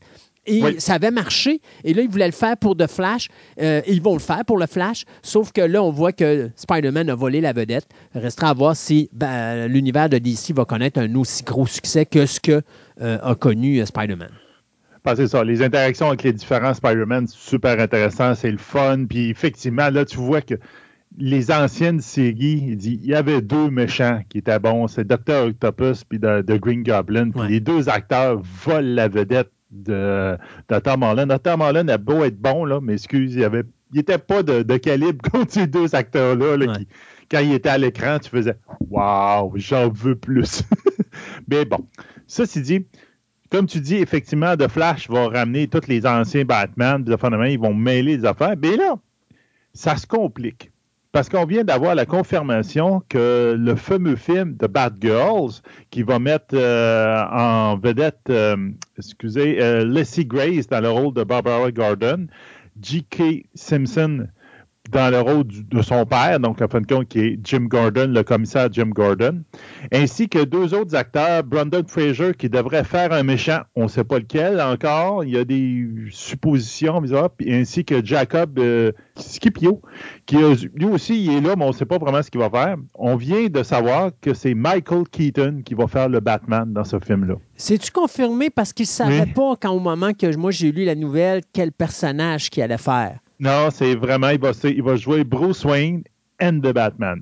Donc, tu fais, OK, donc c'est le Batman de Batman 1989 et 92 de Tim Burton qui va être le Batman titulaire dans le film de Batgirl. Là, ça te pose vraiment la grosse question. Est-ce qu'ils vont faire une pause de, comme on dit dans Doctor Who, de Weeblue, le timey stuff pour pouvoir dire qu'il est là, ou c'est vraiment que ça se situe dans l'univers de Michael Keaton? Vos suppositions sont aussi bonnes que les miennes là-dessus, là, mais euh, c'est vraiment confirmé que ce serait Michael Keaton qui va faire le Batman dans le film Batgirl. Donc, à voir comment ils vont fitter ça dans leur univers, j'en ai aucune idée. Je trouve ça le fun. Comme on disait l'autre fois, que tu disais l'autre fois, c'est un très bon Batman. J'aime bien le personnage, mais je ne sais pas, avec leur idée de. Ben, déjà là, il y a Ben Affleck qui fait un Batman présentement. Là, il flush, il prend un, Batman plus jeune avec un autre acteur. Je te, dirais, euh, Ben Affleck, tu vas l'avoir dans le Flash. D'ailleurs, on sait déjà qu'ils vont se débarrasser de l'acteur puis ils vont se débarrasser ben du personnage dans ce film-là parce que justement, il ne veut plus l'interpréter, Ben Affleck, le personnage de Batman. Alors, c'était une bonne façon. Moi, je pense que le film de Flash est une, une bonne façon de réunir, encore une fois, un peu comme Spider-Man No Way Home, de réunir tous les univers qu'on a connus de DC, euh, du DCU. Maintenant, euh, c'est un peu comme un crisis. On dit, OK, il y, a plein, il y a plein de personnages, puis à un moment donné, il en reste un, ou peut-être qu'il y en a un deuxième qui va survenir. on ne le sait pas. Je pense qu'il va falloir attendre euh, de voir ce qui va se passer avec le Flash pour voir après ce qui va se passer avec Bad Girl. Cependant, ben, le Flash sort le 4 novembre de 2022, et là, tu as euh, Bad Girl qui n'a pas de date de sortie, à moins que tu me dises que toi, tu en as une, mais que techniquement, il est supposé être à la fin de l'année 2022 sur HBO Max première. Donc, si Badger sort après le Flash, tu es certain qu'il va falloir écouter le Flash pour comprendre ce qui se passe dans Bad Girl. Ah oui, totalement. Et si ça sort avant, ça, ça veut dire que ça ne se passe pas dans le même univers que celui-là du DCU. Ça va se passer probablement dans un autre univers.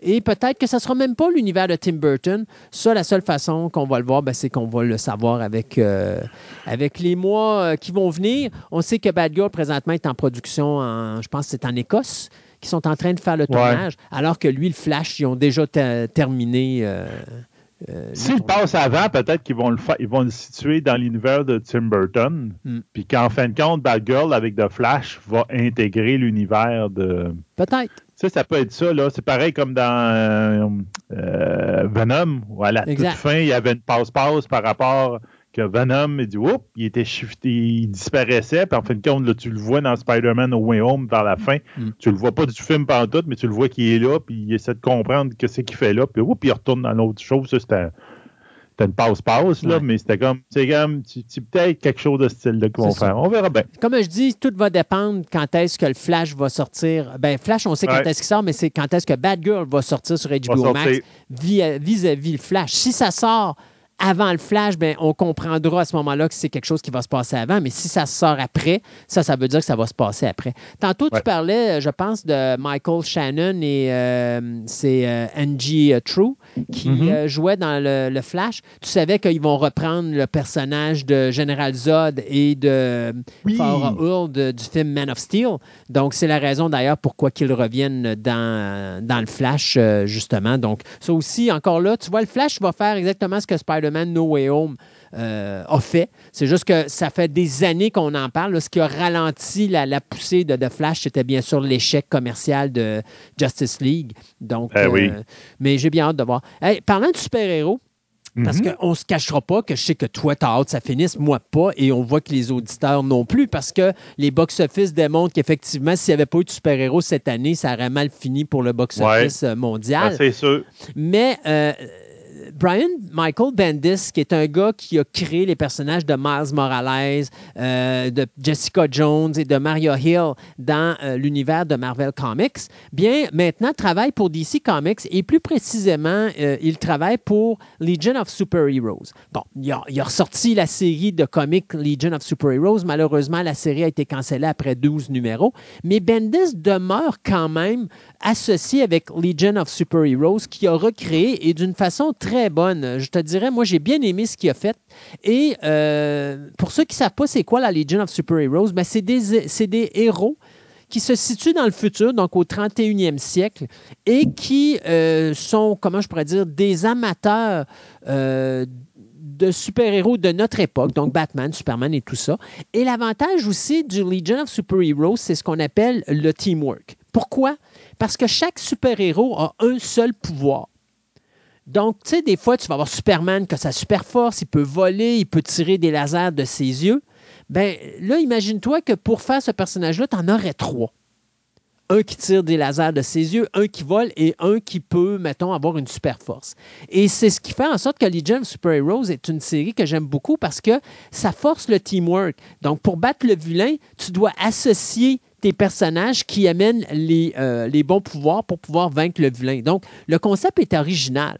HBO Max vient d'annoncer qu'ils se sont associés avec euh, le DC Project, qui est une compagnie qui vient d'être créée justement pour euh, comme superviser les différents projets de, de- de DC Comics au niveau de la télévision et du cinéma, pour faire une série d'animation pour adultes du comic book Legion of Super Heroes. Et on a demandé à Brian Michael Bendis de superviser le travail et également de travailler au niveau de la scénarisation et de la supervision, donc de cette série d'animation qui devrait voir le jour probablement cette année ou au plus tard l'année prochaine. Donc, c'est une bonne nouvelle pour les amateurs de euh, dessins animés et les amateurs de super-héros et les amateurs de DC Comics et les amateurs de Brian Michael Bendis. En plus de ça, Bendis, ben, il y a encore plein d'autres choses sur son assiette, notamment ce concept avec la CW, où est-ce qu'il travaille présentement sur la création d'une série qui va être basée sur une de ses plus récentes créations, euh, c'est-à-dire Naomi. Donc ça également, ça s'en vient euh, l'année prochaine sur le CW, donc en 2023. Donc Legion of Super Heroes, ça s'en viendrait sur HBO Max sous peu. Ben, regarde, on va, on va rester dans les super-héros un peu. C'est quand tu m'avais dit, on va mettre euh, le Disney Day, donc le, le jour Oui. de Disney, le petit vidéo, puis tout. On voyait entre autres des encarts là-dedans où on voyait des petites euh, euh, images de She-Hulk. Ouais. Ben là, finalement, on a eu d'autres informations par rapport à She-Hulk. Première chose, l'actrice euh, Jamila, excusez, Jamil, va jouer le méchant dans She-Hulk. Elle devrait jouer le personnage de Titania. qui était un, en fin de compte, c'est une personne, une femme qui a une très grande force, mais une très grande durabilité, probablement, de son nom Titane, Titania, et qui avait gagné des pouvoirs dans les bandes dessinées de Doctor Doom. J'ai hâte de voir comment ils vont, euh, est-ce qu'ils vont en profiter pour introduire un peu Doctor Doom qui ont récupéré on verra bien. Mais là, c'est ça. Donc, euh, elle devrait être l'opposé dans euh, She-Hulk. Puis l'autre chose qu'on a eu comme euh, confirmation dans les derniers jours aussi, c'est qu'un personnage récurrent de la série She-Hulk, au moins de la première saison, va être que M. Matt Murdock, qui va être, il va faire partie, comme aussi, elle, elle est une, avocate, lui aussi est un avocat, ils vont probablement se rencontrer de même, et qu'il va mettre son costume de Daredevil dans cette ah! série-là. Donc, Daredevil va officiellement mettre le pied dans le MCU, même si on sait qu'il y a bien du monde qui ont écouté euh, Hank Eyes. Hank Eyes, il se demandait comment ça se fait qu'on ne le voit pas. Ben, en, Non, en, réalité, Hawkeye, parce que je voulais pas donner toutes les punches, mais Hawkeye, c'était le personnage du Kingpin qu'on voit. Oui. Euh, ce qui nous laisse prévoir que les autres personnages de Daredevil vont également mhm. revenir dans le MCU. Daredevil, ben, Matt Murdock est apparu officiellement dans Spider-Man No Way Home. Et maintenant, dans She-Hulk, on va voir non seulement Matt Murdock, mais le personnage de Daredevil. Donc, ça aussi, c'est une bonne nouvelle. Ben- on l'amène tranquillement, pas vite. C'est ça qui est le fun. Mais dans Hank Eyes, il devait être là. C'est juste que c'est la COVID et toutes les, règles sanitaires qui ont fait, qui ont empêché qu'il puisse être là. Mhm. Parce que justement, il était en train de tourner dans She-Hulk. Donc, il ne pouvait pas se transporter de fondamentalement pour faire ça. Mais normalement, il devait avoir au moins une petite scène, un caméo. Puis, euh, voyons, euh, le personnage de devait y faire référence. Comme quoi que Garde a dit non, non, j'ai pas besoin de le checker, il y a quelqu'un d'autre qui s'en occupe. en parlant du Kingpin. en parlant du Mais c'est le fun. Moi, j'aime bien ce qu'ils font présentement, euh, Marvel, euh, au niveau de la télévision et du cinéma. C'est vraiment le fun. En tout cas, je te dirais que l'intérêt est là. Puis, tu sais, tu dis souvent, bon, à un moment donné, euh, ils vont tirer la, la, cote trop loin, puis ça va, on va s'essouffler. Ils ne sont pas partis pour ça. En tout cas, ils ont encore beaucoup, beaucoup de choses en, euh, dans, leur catalogue pour nous épater et nous amuser. Puis le fait d'aller rechercher tout ce qui a été créé jusque. Tu sais, encore là, tantôt on en parlait, là, euh, l'idée d'aller rechercher ce qui a été fait avec Netflix, ça, ça veut dire probablement qu'à un moment donné, quand les droits vont sauter, on va voir réapparaître Jessica Jones. Moi, je continue à dire Jessica Jones est l'autre personnage de l'univers de Netflix que je veux revoir dans l'univers du MCU Universe. Je trouvais qu'il était parfait. Donc, euh, tu sais, c'est des personnages que j'ai hâte de revoir et donc ça risque d'être vraiment le fun. Hey, c'est rare que je parle de jeux vidéo, mais là, je vais parler de jeux oh. vidéo. Ah, parce que, euh, écoute, euh, vous, bon, écoute, en 1981, il y a un film qui s'est fait qui s'appelle L'Opéra de la Terreur, ou si vous préférez, Evil Dead de Sam Raimi, qui était le film qui a lancé la carrière au cinéma de Sam Raimi et qui a probablement aussi lancé la carrière de Bruce Campbell. Oh oui, euh, sûrement. Donc, on, va, on vient d'apprendre qu'en février, va sortir un jeu qui va s'appeler Evil Dead The Game, qui va être réalisé par Team Games et Saber Interactive. Pourquoi j'en parle? C'est parce que après 40 ans, euh, soit 40 ans plus tard après la création du film original, les cinq acteurs du film original seront de retour ensemble sur ce projet-là. Donc, on parle bien sûr de Bruce Campbell, qui va faire le personnage de Ash. On parle de Helen Sandwise, qui va faire le personnage, de Cheryl. On a Hal Delrich, qui va faire le personnage de Scotty. Et on a, euh, bien sûr, deux special appearances, soit l'actrice Betsy Baker, qui va faire le personnage de Linda, et l'actrice Teresa Tilly, qui va faire le personnage de Shelley. Donc, les cinq originaux vont être de retour dans la distribution du jeu vidéo Evil Dead The Game. C'est merveilleux. Ça va être la première fois en 40 ans que les cinq vont être réunis sur un même projet. Mais ce qui est encore plus tripant, c'est que ce, jeu, là va faire comme toute l'histoire de Ash. Donc, non seulement que Bruce Campbell va interpréter quatre versions différentes du personnage de Ash, que ce soit celui de Evil Dead, Evil Dead 2, Army of Darkness ou la série télé Ash vs. Evil Dead. Mais en plus, on va aller chercher d'autres acteurs de films précédents. Donc, Army of Darkness, on est allé chercher le personnage de Arthur, qui va être interprété de nouveau par l'acteur Marcus Gilbert. Et de la série télé Ash vs. Evil Dead, eh bien, on est allé chercher le personnage de Kelly Maxwell, qui est interprété par l'actrice euh, Dana euh, De Lorenzo. Et également le personnage de Pablo Simon Bolivar, qui, lui, est interprété par l'acteur Ray Santiago.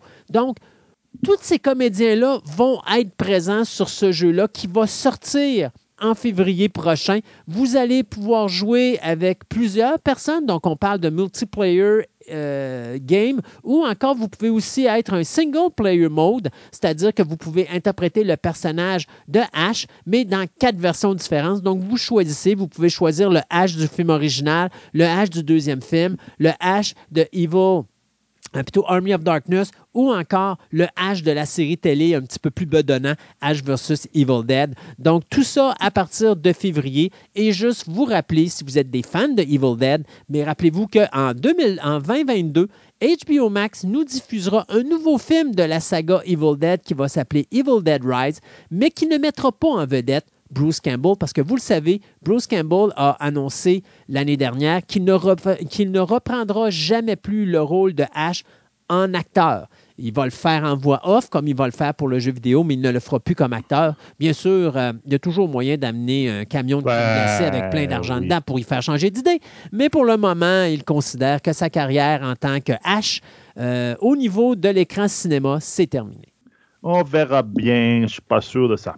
Euh, on a eu quelques informations par rapport au fameux film Avatar 2 qui va être, euh, on va finir par voir en décembre 2022. En tout cas, je suppose. Ça fait tellement longtemps qu'on le rapporte, qu'on le rapporte, qu'on le croit. Ben, en tout cas, il n'y a plus de buzz. On s'entend que le buzz autour d'Avatar est disparu. Donc, ce qu'on vient de savoir, c'est pas nécessairement l'histoire derrière de ça, mais un peu le setting, comment ils vont commencer Avatar 2. En fin de compte, ça va être beaucoup une histoire de famille, dans le sens que ça fait au moins 13 années et plus que les, acteurs n'ont euh, pas joué, pas joué leur rôle de fond. Et donc, euh, ça va être pas mal assez semblable dans le film. Donc, en fin de compte, les deux personnages euh, principaux, donc Jake et euh, excusez, vont avoir eu trois enfants biologiques, donc trois enfants euh, des, petits bonhommes verts, des bottes bleues, excusez, des petits bonhommes bleus. Donc, ils vont s'appeler euh, Nete euh, Yam, Loak ainsi que Thierry, qui vont être joués par Jimmy Frater, Britain Dalton et Trinity Bliss. Mais ce qu'on vient de savoir en plus, c'est que dans l'évacuation de tous les colons de la planète, ben, il y a un jeune garçon qui s'appelle Miles qui va être qui va être resté parce qu'il est trop jeune pour, pour moi être mis en hibernation, quoi que ce soit. Et donc, Jake va l'adopter comme, puis ils vont l'élever comme un des leurs. Donc, ils vont avoir un enfant humain qu'ils vont avoir élevé aux autres aussi. Je ne sais pas comment ils vont faire avec l'histoire de. Euh, peut-être qu'ils vont lui donner un corps euh, des natifs ou quelque chose de même. Je ne sais pas. Le problème étant que Jake lui le prend puis l'élève comme étant euh, un humain, même, alors que Nirt, sa femme, elle, elle le voit comme c'est un humain, c'est comme ceux qui ont détruit son tout son peuple puis ont tué son père. Donc, elle a un peu un amour-haine pour ce personnage-là.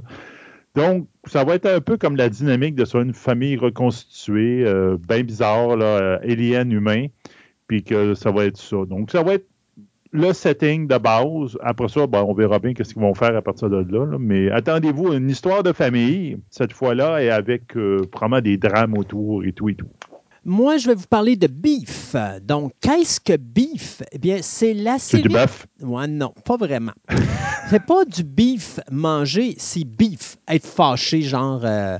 Donc, ce que ça va faire, c'est que ça va remettre ensemble euh, l'acteur Stephen Young, qu'on avait connu avec Walking Dead, c'est lui qui faisait Glenn, et le réalisateur Lee Isaac Chung. Les deux avaient été ensemble sur le film Minari, qui avait eu beaucoup de, nominations aux Oscars de l'année dernière.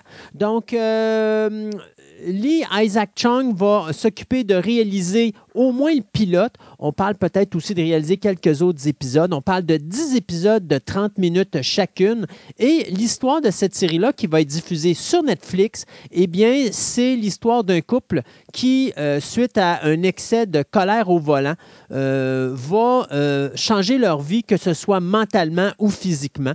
Donc, c'est le créateur Lee Sung-jin qui nous avait donné Silicon Valley et Tuka and Bertie, qui s'est inspiré d'un événement qui s'est passé dans sa véritable existence, où est-ce qu'à un moment donné, il y a eu un moment de rage au volant et lui et un autre conducteur se sont pris, s'en sont pris hein, aux autres euh, il y a de cela environ quatre ans. Et euh, bien sûr, l'homme ne s'est pas laissé faire. Et ça a fait quoi? Ben, ça a créé la série Beef euh, qui nous remet en. Ben, comment je pourrais dire? Qui, pourrait, qui nous réassocie deux individus qui nous ont donné le merveilleux film de Minari dernière. Donc, l'actrice également, Ali Wong, va faire partie de la distribution. Donc, c'est quelque chose qui va sortir probablement dans le, dans le courant de l'année 2022. On sait que le tournage commence au début de l'année 2022. Et comme je vous disais, sur Netflix, ça va être une télésérie dramatique de 10 épisodes de 30 minutes. Ça s'agira maintenant de savoir si ça va être bien reçu par le monde ou pas et si on aura plus qu'une saison ou pas pantoute. Tantôt, tu parlais de jeux vidéo. Ben, euh, on voit que le jeu vidéo, tranquillement, prend beaucoup d'expansion. Ben, on vient de savoir que Netflix vient d'entrer dans le monde du jeu vidéo. Euh, ils, viennent ils ont annoncé à i3 comme quoi qu'il ah, va peut-être avoir euh, un jeu mobile basé sur Stranger Things. Mais en fin de compte, c'est pas juste qu'ils vont donner la franchise à quelqu'un pour le faire, c'est plus ils vont le faire eux autres mêmes.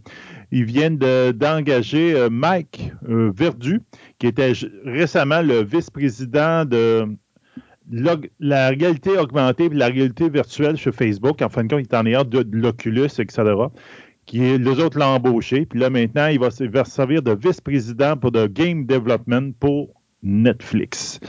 Donc, Netflix va rentrer dans le jeu vidéo. En ce moment, on ne sait pas ce qu'ils vont faire avec ça, mais on se doute que moi, j'aimerais beaucoup ça, que des affaires comme euh, Black Mirror, euh, Snatch, là, qui était super intéressant, le fait que c'était un, épisode de, Black Mirror où tu pouvais choisir. Oui, tu parles de l'épisode interactif? C'est ça. S'ils font des affaires de ce style-là, là, regarde, ils vont se faire un fun noir, puis ils vont avoir une belle niche. Puis j'ai l'impression qu'ils ont le potentiel de faire ça avec Netflix ainsi que des jeux vidéo. Ils vont être capables de faire. J'ai l'impression qu'ils peuvent avoir ils peuvent avoir une niche intéressante. Ils ne peuvent pas s'attaquer aux grosses de ce monde, là, des Sony, ils font la même, oublie ça. Là. Mais s'ils se trouvent, pareil comme ils font avec les films, s'ils se trouvent une niche à eux autres, ils iront réussir à faire quelque chose de vraiment intéressant. Donc, Netflix rentre dans les jeux vidéo. Hmm. Euh, as-tu déjà vu un film de Magic Mike? Non. non. Moi non plus. mais c'est quelque chose qui m'intéresse parce que, pas à cause du sujet, mais à cause du réalisateur, parce que j'aime bien Steven Soderbergh. Habituellement, il fait des bons, des bons films. Et là, bien, euh, Steven Soderbergh va mettre une conclusion à sa trilogie de Magic Mike qui va s'intituler Magic Mike's Last Dance. Donc, euh, l'actrice Tandy Newton euh, va être aux côtés de l'acteur Channing Tatum pour ce dernier film de cette trilogie. Donc, l'histoire, c'est simple. C'est l'histoire d'un stripteaseur. Là, vous allez me dire, ouais, OK, c'est un stripteaseur masculin. OK, c'est un drôle de sujet. Mais moi, ce qui m'intéresse là-dedans, c'est parce que c'est basé sur la véritable carrière de l'acteur Channing Tatum. Parce que Channing Tatum, avant d'être un acteur, bien, travaillait comme strip stripteaseur en Floride. Et donc, il a pris tout ce qui s'est passé là, puis ils ont créé avec Reed Caroline euh, des scénarios pour justement faire des films sur Magic Mike. Et ça a eu un, assez grand succès qu'imagine, on est rendu à une trilogie. Alors, c'est bien sûr Warner Brothers Pictures qui va s'occuper de produire et financer ce dernier chapitre. Et bien sûr, Steven Soderbergh sera de retour pour la troisième fois derrière la chaise de réalisateur. Donc, Magic Mike's Last Dance, ça s'en vient au cinéma probablement d'ici les deux prochaines années. On sait qu'avec les derniers épisodes, les trois derniers épisodes, je pense qu'on va avoir en 2022. Le Doctor Who termine là. Ben, le Doctor Who la première, cette version-là de Doctor Who, donc avec euh, Jodie Whittaker comme le docteur, puis Chris Kimball, Kim excuse-moi, en arrière de, la caméra. Ben là, on a eu la confirmation que Russell T. Davis, qui est celui qui a reparti le Doctor Who en, 2005. C'est lui qui reprend les rênes et que ces épisodes, ben, son ère, son deuxième ère de Doctor Who va commencer en novembre 2023 probablement, très, très, très probablement le 23 novembre 2023, parce que c'est exactement à cette date-là qu'il a commencé le Doctor Who il y a 60 ans. Hmm. Donc, on sait qu'il est très, très à cheval sur ce genre de truc-là. Donc, on verra bien. Il a dit tout de suite, là, il y en a qui ont sorti, il dit Hey, euh, c'est le, le, musicien puis acteur Oli Alexander, c'est-tu lui que vous allez prendre? Ça a l'air que les grosses rumeurs sont là, c'est un très jeune. Euh, il a dit hey, là, wow, wow, arrêtez ça, là, on, commence juste à faire les auditions. Il dit Énervez-vous pas le poil des jambes. Il dit on, va, vous serez bien assez vite à un moment donné. Calmez vos puces. C'est ça. Donc, pas de moment, on prend ça. Vous prenez votre gaz égal, comme on dit souvent. Là, le monde, ce que se demande, c'est est-ce que M. Davis va embarquer de pieds joints dans le futur de Doctor Who ou va commencer en novembre 2023 avec la tradition de Doctor Who, qu'en fin de compte, à tous les 10 ans ou presque, quand il y a un anniversaire de Doctor Who, tu ramènes des vieux docteurs, puis tu fais un épisode comme un crossover où les vieux docteurs rencontrent les, les, le nouveau. On verra bien, mais en tout cas, il y en a qui espèrent beaucoup ça parce que Davis est très, très en, très en contact avec tout le monde. Donc, probablement que David Tennant, de la main, pourrait être intéressé.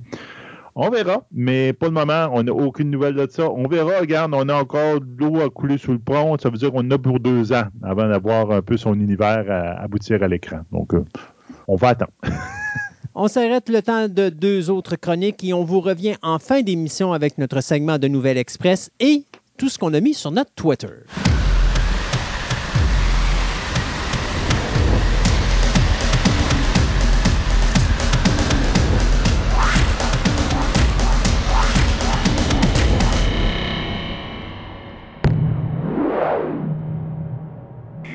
En 2014, j'ai eu la chance de voir un film qui s'appelle Draft Day. C'est un film qui mettait en vedette, bien sûr, notre ami Kevin Costner, qui est majoritairement impliqué dans les films sportifs.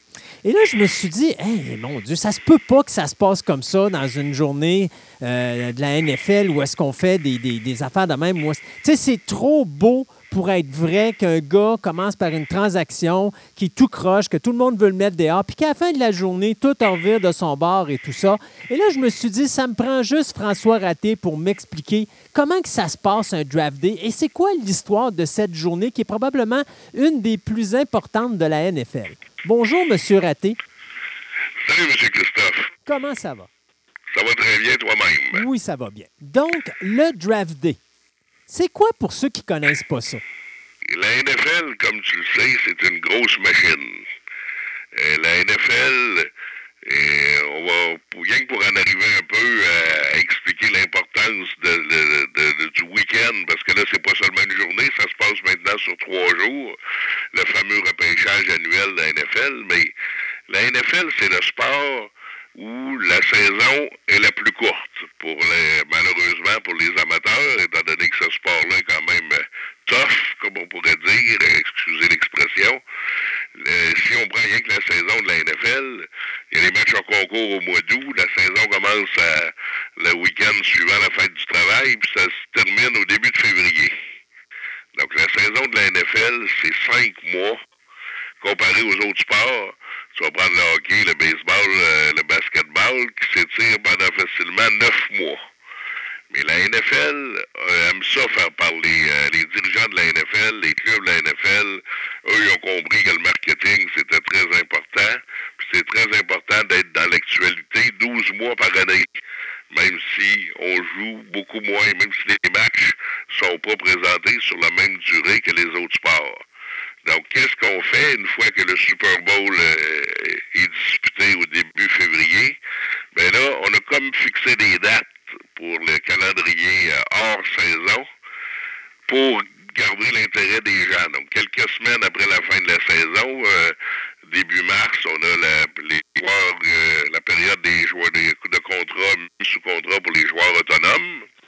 Donc, quand il y a des joueurs que les contrats sont terminés, qui veulent qui sont dans assez longtemps, puis ont le droit de changer d'équipe, ben là, à ce moment-là, les clubs peuvent euh, aller euh, faire signer les joueurs pour aller chercher des euh, combler leurs lacunes, mais on sort beaucoup de quelques millions de dollars pour améliorer leur équipe.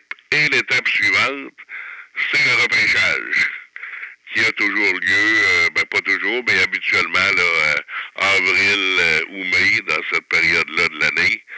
C'est à ce moment-là -là, qu'on va essayer de combler les autres lacunes qu'on n'aura pas pu faire en, allant chercher des joueurs autonomes ou en, effectuant des transactions. Mais les transactions dans la NFL, c'est beaucoup plus rare que dans les autres sports. Donc, de là que prend toute l'importance du repêchage. Mais avant le repêchage, ça, c'est quelque chose que les gens, peut-être qui suivent moins la, la, la, De près, ne, sont pas au courant. Il y, a une semaine complète. Avant ça, c'était une fin de semaine. Maintenant, c'est rendu une semaine complète. On appelle ça le Combine, qui est présenté à chaque année à Indianapolis.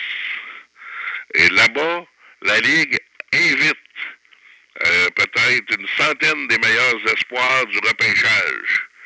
Selon et tous les clubs de la NFL, évidemment, envoient leurs dépisteurs, leurs recruteurs sur les lieux pour euh, euh, voir ces gars-là ben, euh, passer une batterie de tests pour leur force, pour se faire une idée de leur force physique, mentale, pour évaluer tous les candidats au repêchage, les joueurs qui ont retenu l'attention, les futurs espoirs pendant la, saison dans, dans la NCAA.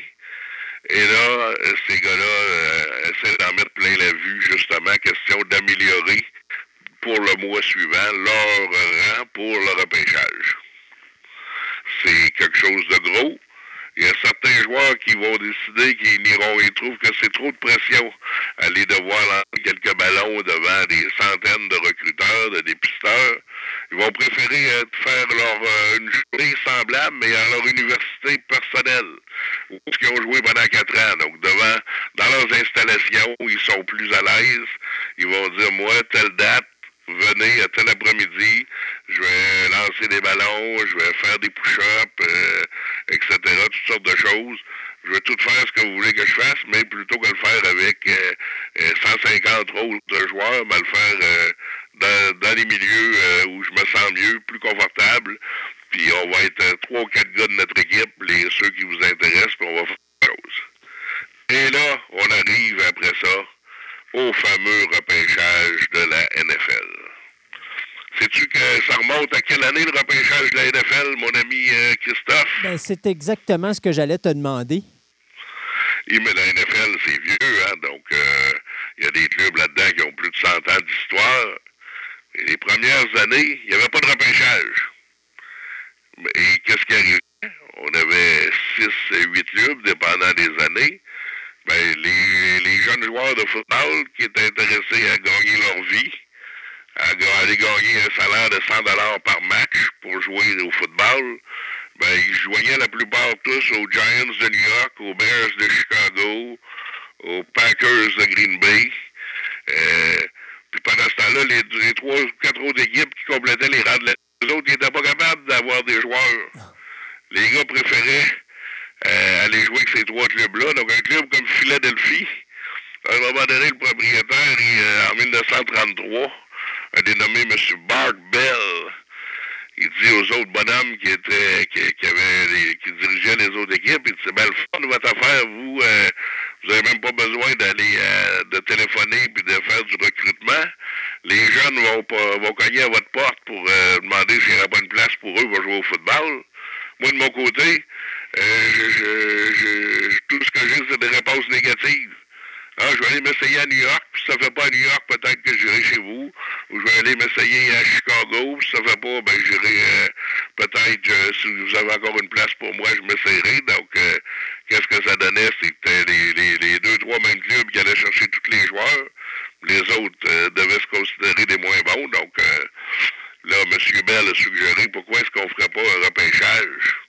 Puis ça a pris trois ans d'efforts. En 1936, on s'est réunis, imagine-toi donc, au Ritz-Carlton de Philadelphie pour faire le premier repêchage de la NFL. Puis là, il y a un bonhomme qui s'est démarqué, puis il était bien correct, Willington Mara. Ça, c'est la famille qui possède les Giants de New York depuis des lunes et des, lunes. Lui, il est arrivé avec une liste de 90 noms.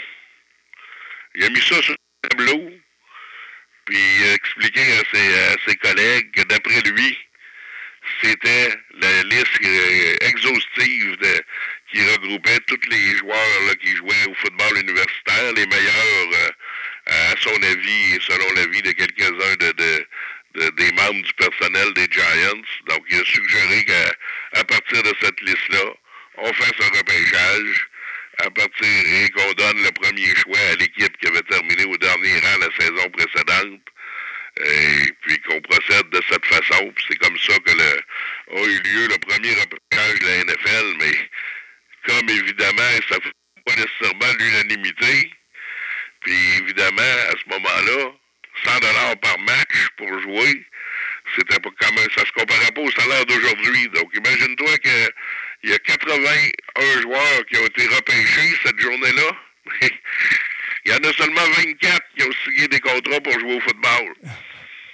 Les autres préféraient qu'il y avait les autres, étant donné qu'ils étaient, tous des diplômés, hein, parce qu'on toujours euh, on a toujours été avec la formule du football universitaire. Donc euh, les autres préféraient aller euh, gagner leur vie dans d'autres domaines plutôt que jouer au football. Donc ça, ça, a amené une certaine parité dans, dans, dans, dans la Ligue à ce moment-là, mais on, la formule était loin d'être idéale. Entre autres, le gagnant du trophée Iceman cette année-là, lui, euh, il aurait dit, moi, 100 dollars pour un match, ça m'intéresse pas du tout. Euh, euh, ce, ce, sport-là est trop difficile, il y a trop de blessures. Euh, je veux pas arrêter de me retrouver inapte à, être sur le marché du travail à 25 ans ou à 30 ans. Puis euh, j'aime autant laisser faire, donc je tourne le dos au football, je fais d'autres choses à la place. Puis plusieurs joueurs l'ont imité, donc euh, la formule n'a pas été un succès, ça n'a rien à voir avec ce qu'on voit aujourd'hui, mais quand même, c'était les, les, les, les, premiers jalons mis pour ce qu'on est devenu aujourd'hui, cet énorme repêchage de la NFL qui est, qui est devenu maintenant une machine à faire de l'argent avec les réseaux de télé qui sont embarqués là-dedans, évidemment, au fil des ans. En 1965, on est déménagé à New York. On a décidé qu'on allait s'installer à New York puis qu'on allait être là. C'est là que euh, c'est comme l'ère moderne de la NFL, l'ère moderne du repêchage. Euh, pendant quelques années, on s'est promené d'hôtel en hôtel. Euh, dans les années 90, on s'est installé au Madison Square Garden, ce fameux euh, amphithéâtre qui accueille entre autres euh, les, Rangers de la Ligue nationale de hockey et les Knicks du basketball. À ce moment-là, encore là, de des moyens de séduire de plus en plus la télévision pour faire grossir l'événement. Au Madison Square Garden, moi j'ai des amis qui sont allés à un moment donné, dans les années 90, euh, tu pouvais te rendre là le matin. Euh, au Madison Square Garden, là, il y a, il y a, des, il y a un amphithéâtre pour hockey, il y a une salle pour mais il y a aussi des... Tu peux avoir un match de hockey avec 18 000 personnes, puis dans une salle à côté, tu peux avoir un, un repêchage de la NFL pour, pouvoir accueillir 5 000 spectateurs. donc, tu pouvais te rendre là, tu n'avais même pas besoin d'avoir de passe, c'était une question d'être là tôt le matin, tu faisais la file, et puis tu espérais pouvoir rentrer généralement, les maniaques qui sont là, ben, c'est des gars qui sont évidemment euh, identifiés à leur équipe euh, préférée, puis des vraiment des, des vrais mordus de la NFL, là, parce que il n'y a pas de match. Donc, tout ce que tu vas voir, c'est d'entendre le, le, propriétaire ou un ancien joueur de ton équipe prononcer le nom du d'un joueur qui va peut-être permettre à ton équipe de s'améliorer l'année suivante. Ensuite, il y a eu un conflit au Madison Square Garden avec euh, la NFL. Donc, on s'est rebattu sur le Radio City Musical. Là où on a les fameuses Rockets de New York là, qui donnent leur spectacle de Noël euh, depuis des lunes et des lunes. Euh, à, peu près à la même époque, ben non, quelques années plus tôt, ESPN est arrivé dans le portrait. La télévision sportive, évidemment, de, aux États-Unis, les réseaux, euh, réseaux de sport, ils ont des moyens comme ça se peut pas. Donc, ils ont sauté sur l'occasion pour faire un deal avec la NFL et puis embarquer dans la transmission comme on n'a jamais vu d'une séance de repêchage de quelconque sport. Et puis tout ça, je pense, a culminé à ce qu'on a aujourd'hui. Et euh, la, la, la, réalisation d'un film de M. Costner, qui, qui effectivement bien les films de sport et puis qui euh, nous en a mis plein la vue avec Draft Day. Euh, les réglementations du, du, du Draft Day comme tel, ils ont commencé à peu près dans quelle période? tu veux dire que comme on a, comme ce qu'on voit aujourd'hui, l'ordre des, des, choix de repêchage et tout ça? Bien, c'est ça exactement. Parce que veux, veux pas, je veux dire, oui, tu avais le draft day, mais à l'époque, est-ce que tu allais. Bon, là, tu disais, on avait le, le, le, football universitaire. Aux États-Unis, il y a aussi le football collégial. Euh, est-ce que c'était aussi fort que ça? Est-ce qu'il fallait qu'on aille vraiment voir les différentes parties des différents clubs euh, dans les différentes universités et collèges pour justement embaucher quelqu'un? Est-ce que c'était chaque équipe qui choisissait le joueur qui devait là ou les joueurs devaient s'inscrire puis tout simplement attendre qu'il soit repêché? Non, mais euh, comme je te disais, à partir des années 30, on a commencé à, dresser une liste de noms, là, vraiment, ça c'était à la base, mais ensuite, comme ça, ça a évolué, là, les, équipes de la NFL se sont mis à embaucher des dépisteurs, des recruteurs. Là, on peut parler probablement des années 60, euh, pour qu'il y ait avoir des joueurs, euh, euh, qui, certains, il y a tellement d'universités qui jouent au football euh, un pouvait dire, ben toi, tu vas, tu vas avoir tel, tu vas aller recruter les joueurs dans tel état, toi, tu vas aller dans un autre. Tu sais, on se limitait pas, euh, le territoire était tellement grand que on se, on se limitait pas. Euh, les Bears de Chicago envoyaient pas seulement des dépisteurs dans l'Illinois, là, ils en envoyaient dans les autres États autour aussi. Puis euh, c'est comme ça que ça s'est développé. Euh, puis là, bon, on avait des contacts, des anciens joueurs qui pouvaient ben moi, regardez, euh, cette année, j'ai mes billets, euh, je vais voir les matchs de telle université, va vous tenir au courant. Qu'est-ce qui se passe? Euh, les médias se sont quand même développés aussi. puis le réseau des universités était quand même assez solide pour faire... avait beaucoup d'argent également pour faire connaître son produit. Donc, euh, c'est là qu'on est arrivé tranquillement là, avec euh, des, des, recruteurs un peu partout pour euh, avoir une formule, mettons, qui pouvait être plutôt égale pour et non pas favoriser nécessairement quelques équipes ou quelques universités qui avaient plus de moyens que d'autres. Mais là, à, ce moment-là, le repêchage, Christophe était sur une seule journée. Mais il était quand même le samedi euh, quand ESPN et compagnie sont embarqués là-dedans dans les années 80, c'était retransmis le samedi. Ça commençait à midi, ça se terminait vers 8 heures le soir. Mais à ce moment-là, le repêchage de hockey n'était euh, pas à la télé, euh, le repêchage de baseball encore moins. Donc, c'était quand même les premiers pas, le premier balbutiement de un peu ce que M. Costner nous montre dans le film Draft Day c'est là qu'on a commencé à, connaître ça. Et puis, euh, à ce moment-là, on disait, l'équipe euh, sont euh, on the clock. Mettons, l'équipe qui avait le premier choix, ça fait quatre mois qu'ils savent qu'ils ont le premier choix parce qu'ils ont fini dernier. Ben, quand le, commissaire de la NFL déclare qu'on le, le repêchage s'amorce, ben, ils ont 15 minutes pour faire, il y avait 15 minutes à ce moment-là pour faire leur premier choix. Donc, quand tu es à la télé, puis là, tu as 15 minutes avant que euh, l'équipe décide de faire d'annoncer son est-ce que je peux dire que c'est temps de, à, la télé, là, tu seras pas, il n'y aura, pas seulement un animateur, mais un invité. Donc là, tu as, euh, des journalistes qui sont euh, dans la ville où est-ce que se déroule le repêchage. Tu as des journalistes dans la ville de l'équipe. Euh, qui procèdent. Euh, tu as des journalistes qui euh, sont dans un endroit où on a réuni quelques-uns des, des, des, des, gars qui vont être choisis au repêchage. Donc là, c'est le show de télé qui commence.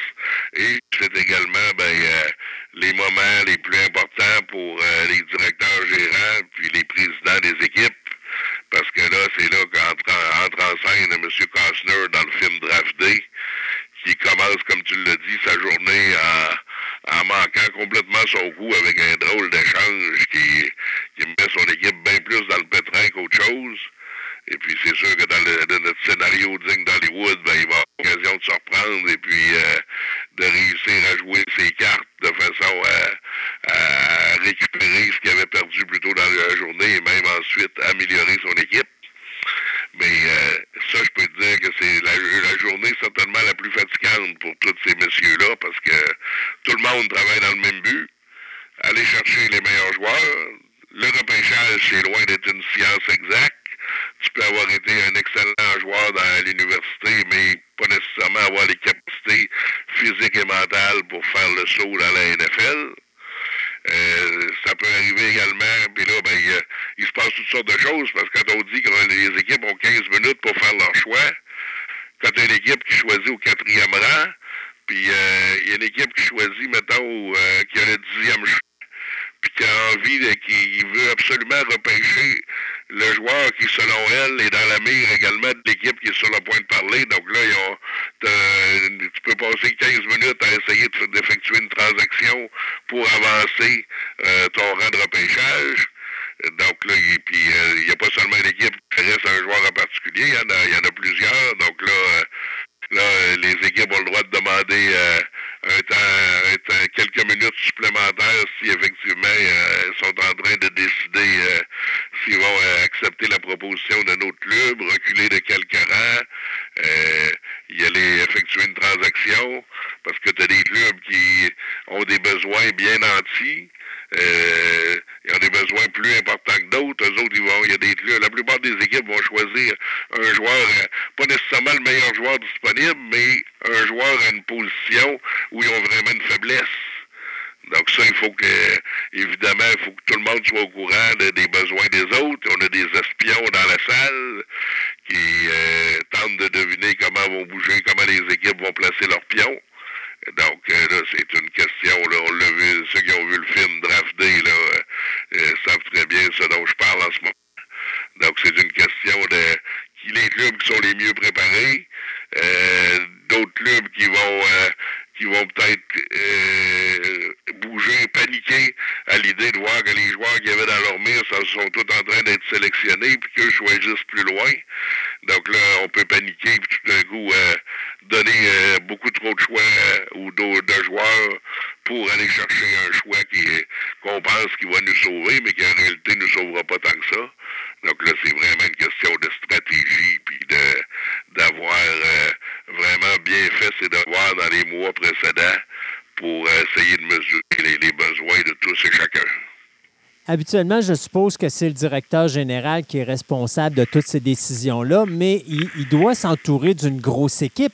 Euh, est-ce que tu as justement des coachs, mais est-ce que tu vas avoir aussi des psychologues, des choses comme ça? Parce que si on regarde dans le film Draft Day, à un moment donné, il y a des. Tu sais, vraiment, ils vont chercher loin. Là. Ils vont faire une enquête sur le joueur, sur sa vie personnelle, sur comment il se passe, pour justement deviner si ce jeune-là est capable de supporter non seulement la pression euh, du football majeur, mais également de savoir il va être capable de jouer en équipe ou même de bien se comporter en équipe?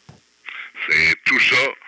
Donc, quand je te parlais du combine là, qui, ouais. qui, ont fait un mois de là, c'est toutes des choses que chaque équipe euh, monte des dossiers sur chacun des prospects du repêchage, euh, physique, physiquement, mentalement, euh, comment ce gars-là peut s'adapter à la pression, comment il va réagir. Et puis, regarde, on a des psychologues sportifs qui font passer des tests, des entrevues aux joueurs. C'est une grosse affaire. Puis quand vient le temps du repêchage, vois-tu, on nous montre des images, les, les hauts dirigeants de chaque équipe sont habituellement entre 8 et 10 réunis dans une salle. Tu as le président de l'équipe, tu as le gars l'argent qui cache, qui a le dernier mot. Euh, tu as le directeur général qui est à côté, tu as deux, trois assistants, euh, vice-président exécutif, l'entraîneur-chef, puis euh, peut-être un ou deux, ses deux adjoints principaux, coordonnateur à l'attaque, coordonnateur à la défensive. Donc, ça va toujours donner euh, euh, environ 8-10 personnes. Et puis là, généralement, c'est le président ou le DG qui prend le téléphone.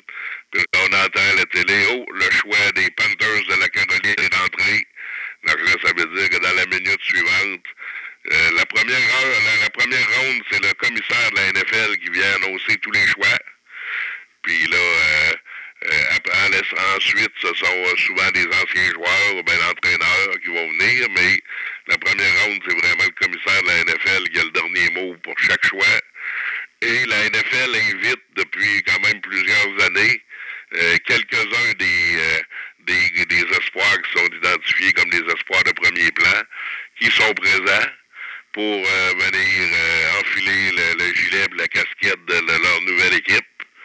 Mais euh, puis t'en as d'autres qui sont chez eux, avec leur famille, euh, qui préfèrent rester chez eux fait- pour célébrer cette journée-là en famille. Mais t'as des caméras qui sont dans, dans les salons de certains joueurs aussi. Donc euh, on voit tout ça de, de, de dépendant des, des comment les- la sélection va se faire.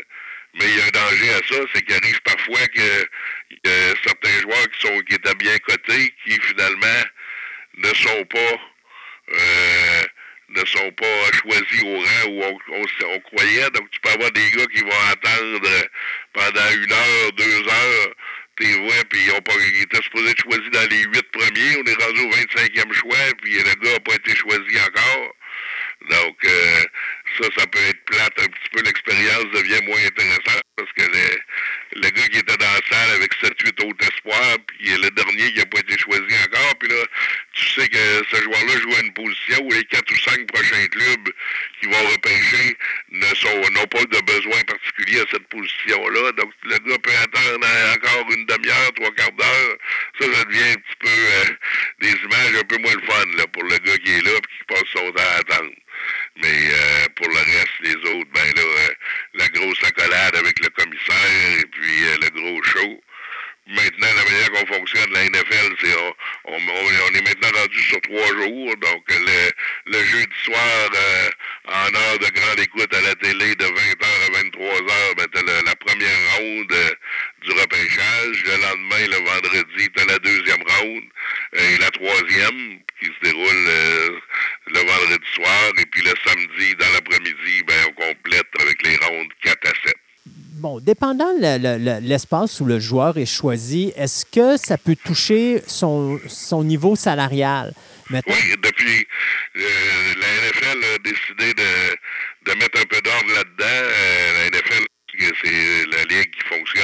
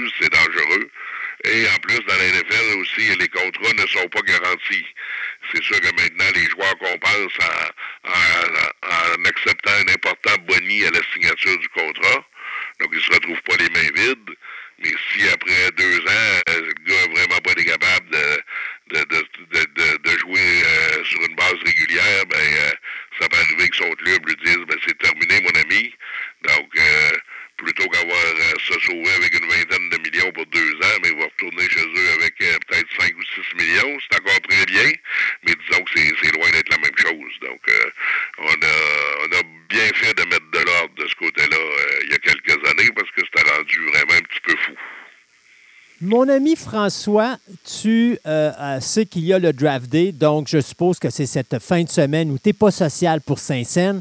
Ou est-ce que tu as, ton panier de popcorn, ta liqueur en avant ou ta bière et tes hot dogs? Euh, mais comment que ça se passe pour euh, François Raté, ça, la fin de semaine du draft day?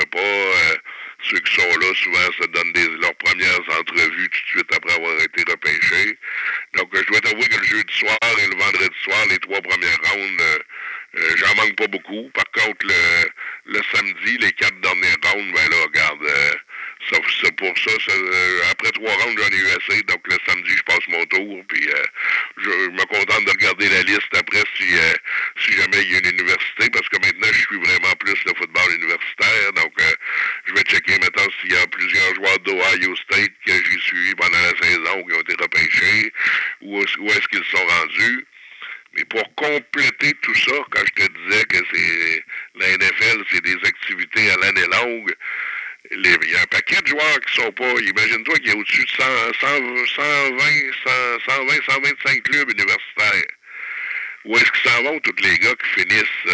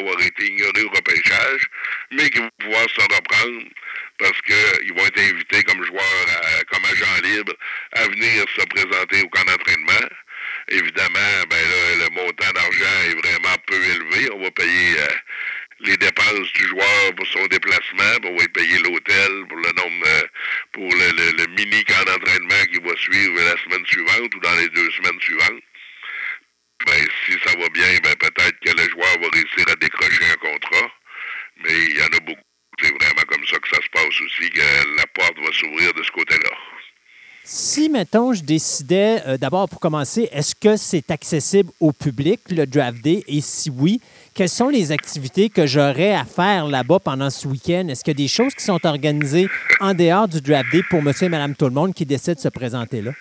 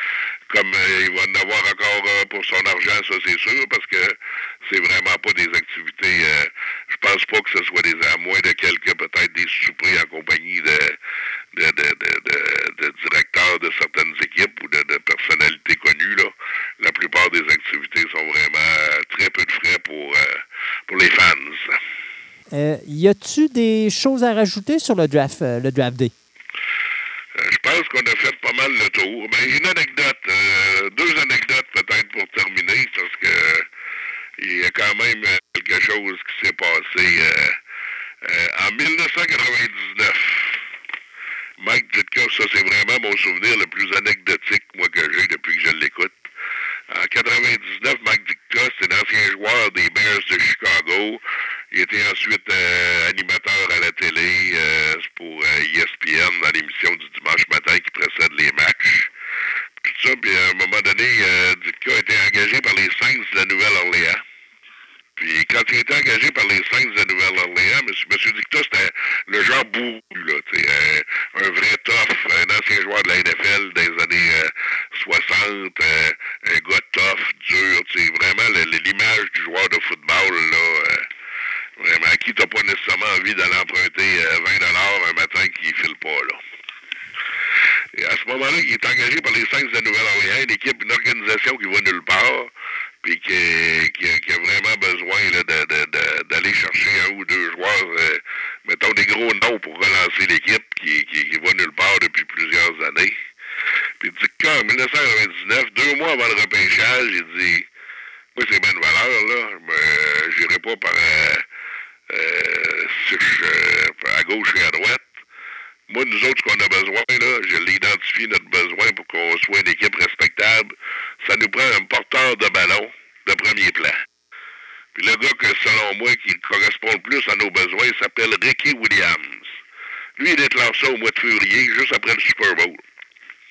Donc, il dit, euh, si jamais il y a des clubs, euh, il dit, nous, on, a, euh, on est censé parler au 12e rang de première ronde. Puis mon problème, c'est que je pense pas que Ricky Williams va être encore là au repêchage au 12e rang. Je pense qu'il y a une autre équipe qui va l'avoir pris avant nous.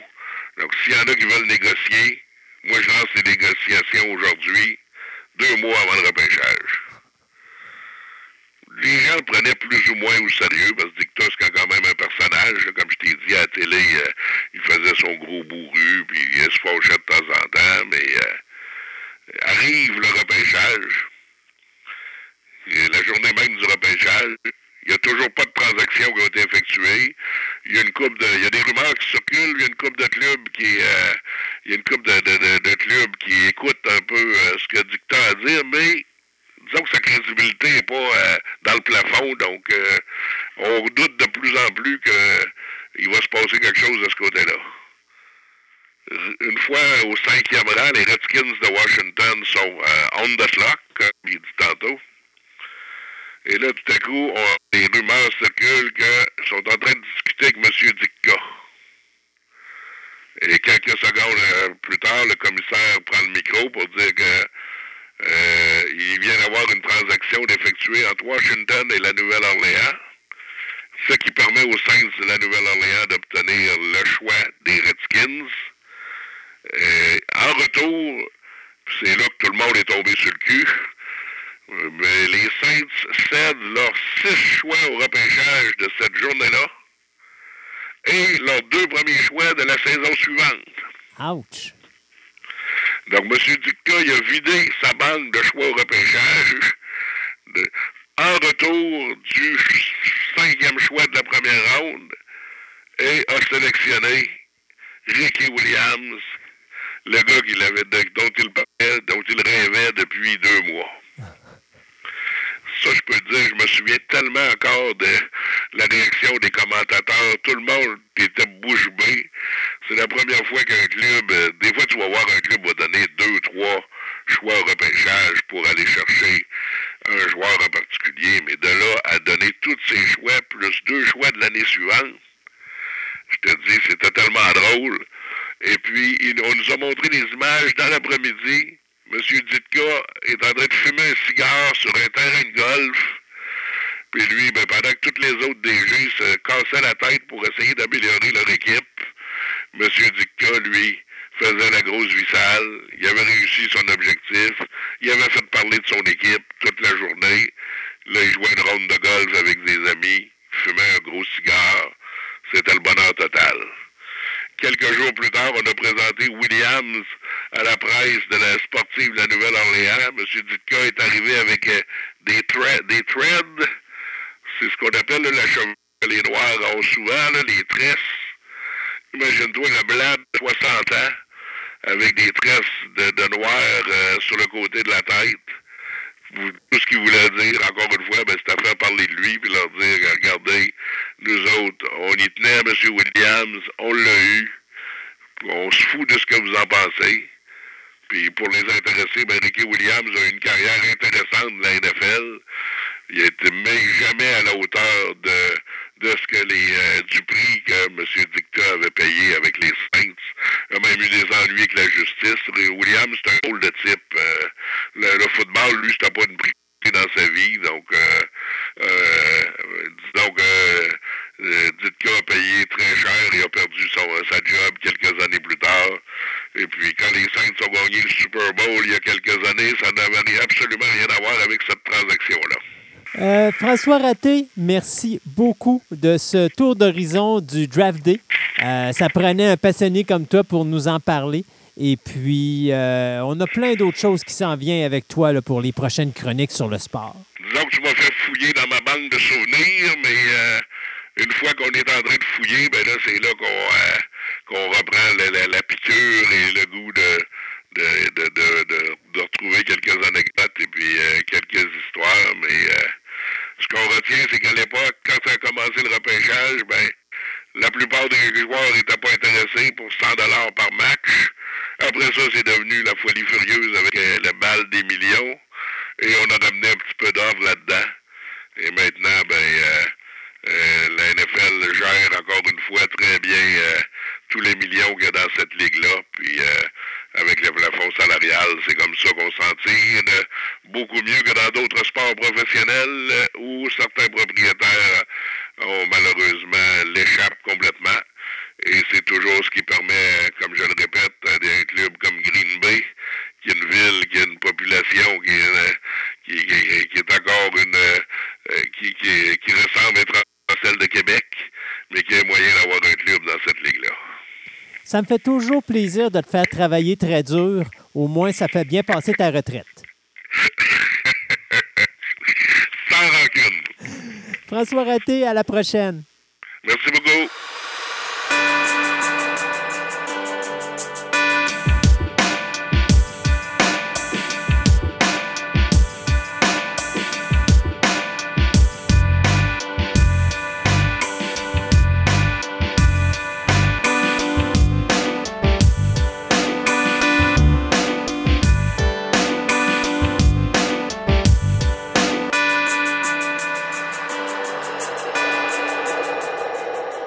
Elle a été créée par un Italien du nom de Leonardo da Vinci dans les années 1500. Et on sait pertinemment bien aujourd'hui que la caramel est responsable de son merveilleux sourire. Alors, on avait à l'époque parlé à un euh, collaborateur euh, qui est régent, qui nous avait parlé de sa passion sur les Batmobile 66. Et là, bien, on vire à 180 degrés et on s'en va dans le domaine de la peinture, parler de cette chère Mona Lisa. Régent, bonjour. Bonjour. Une autre passion d'un grand passionné, faire une réplique de la Mona Lisa. Eh oui, eh oui. Hein, on passe de 1966 à 1506. Puis, euh, non, c'est vraiment. Euh, D'ailleurs, on, on, les gens passionnés de la Mona Lisa, on les appelle les jocodonphiles. Oh. Moi, j'ai appris ça ouais, ouais, avec le temps. Puis d'ailleurs, euh, une nation qui sont très, très, très euh, passionnés de la Mona Lisa, ou la Joconde, comme on dit, ce sont les Japonais.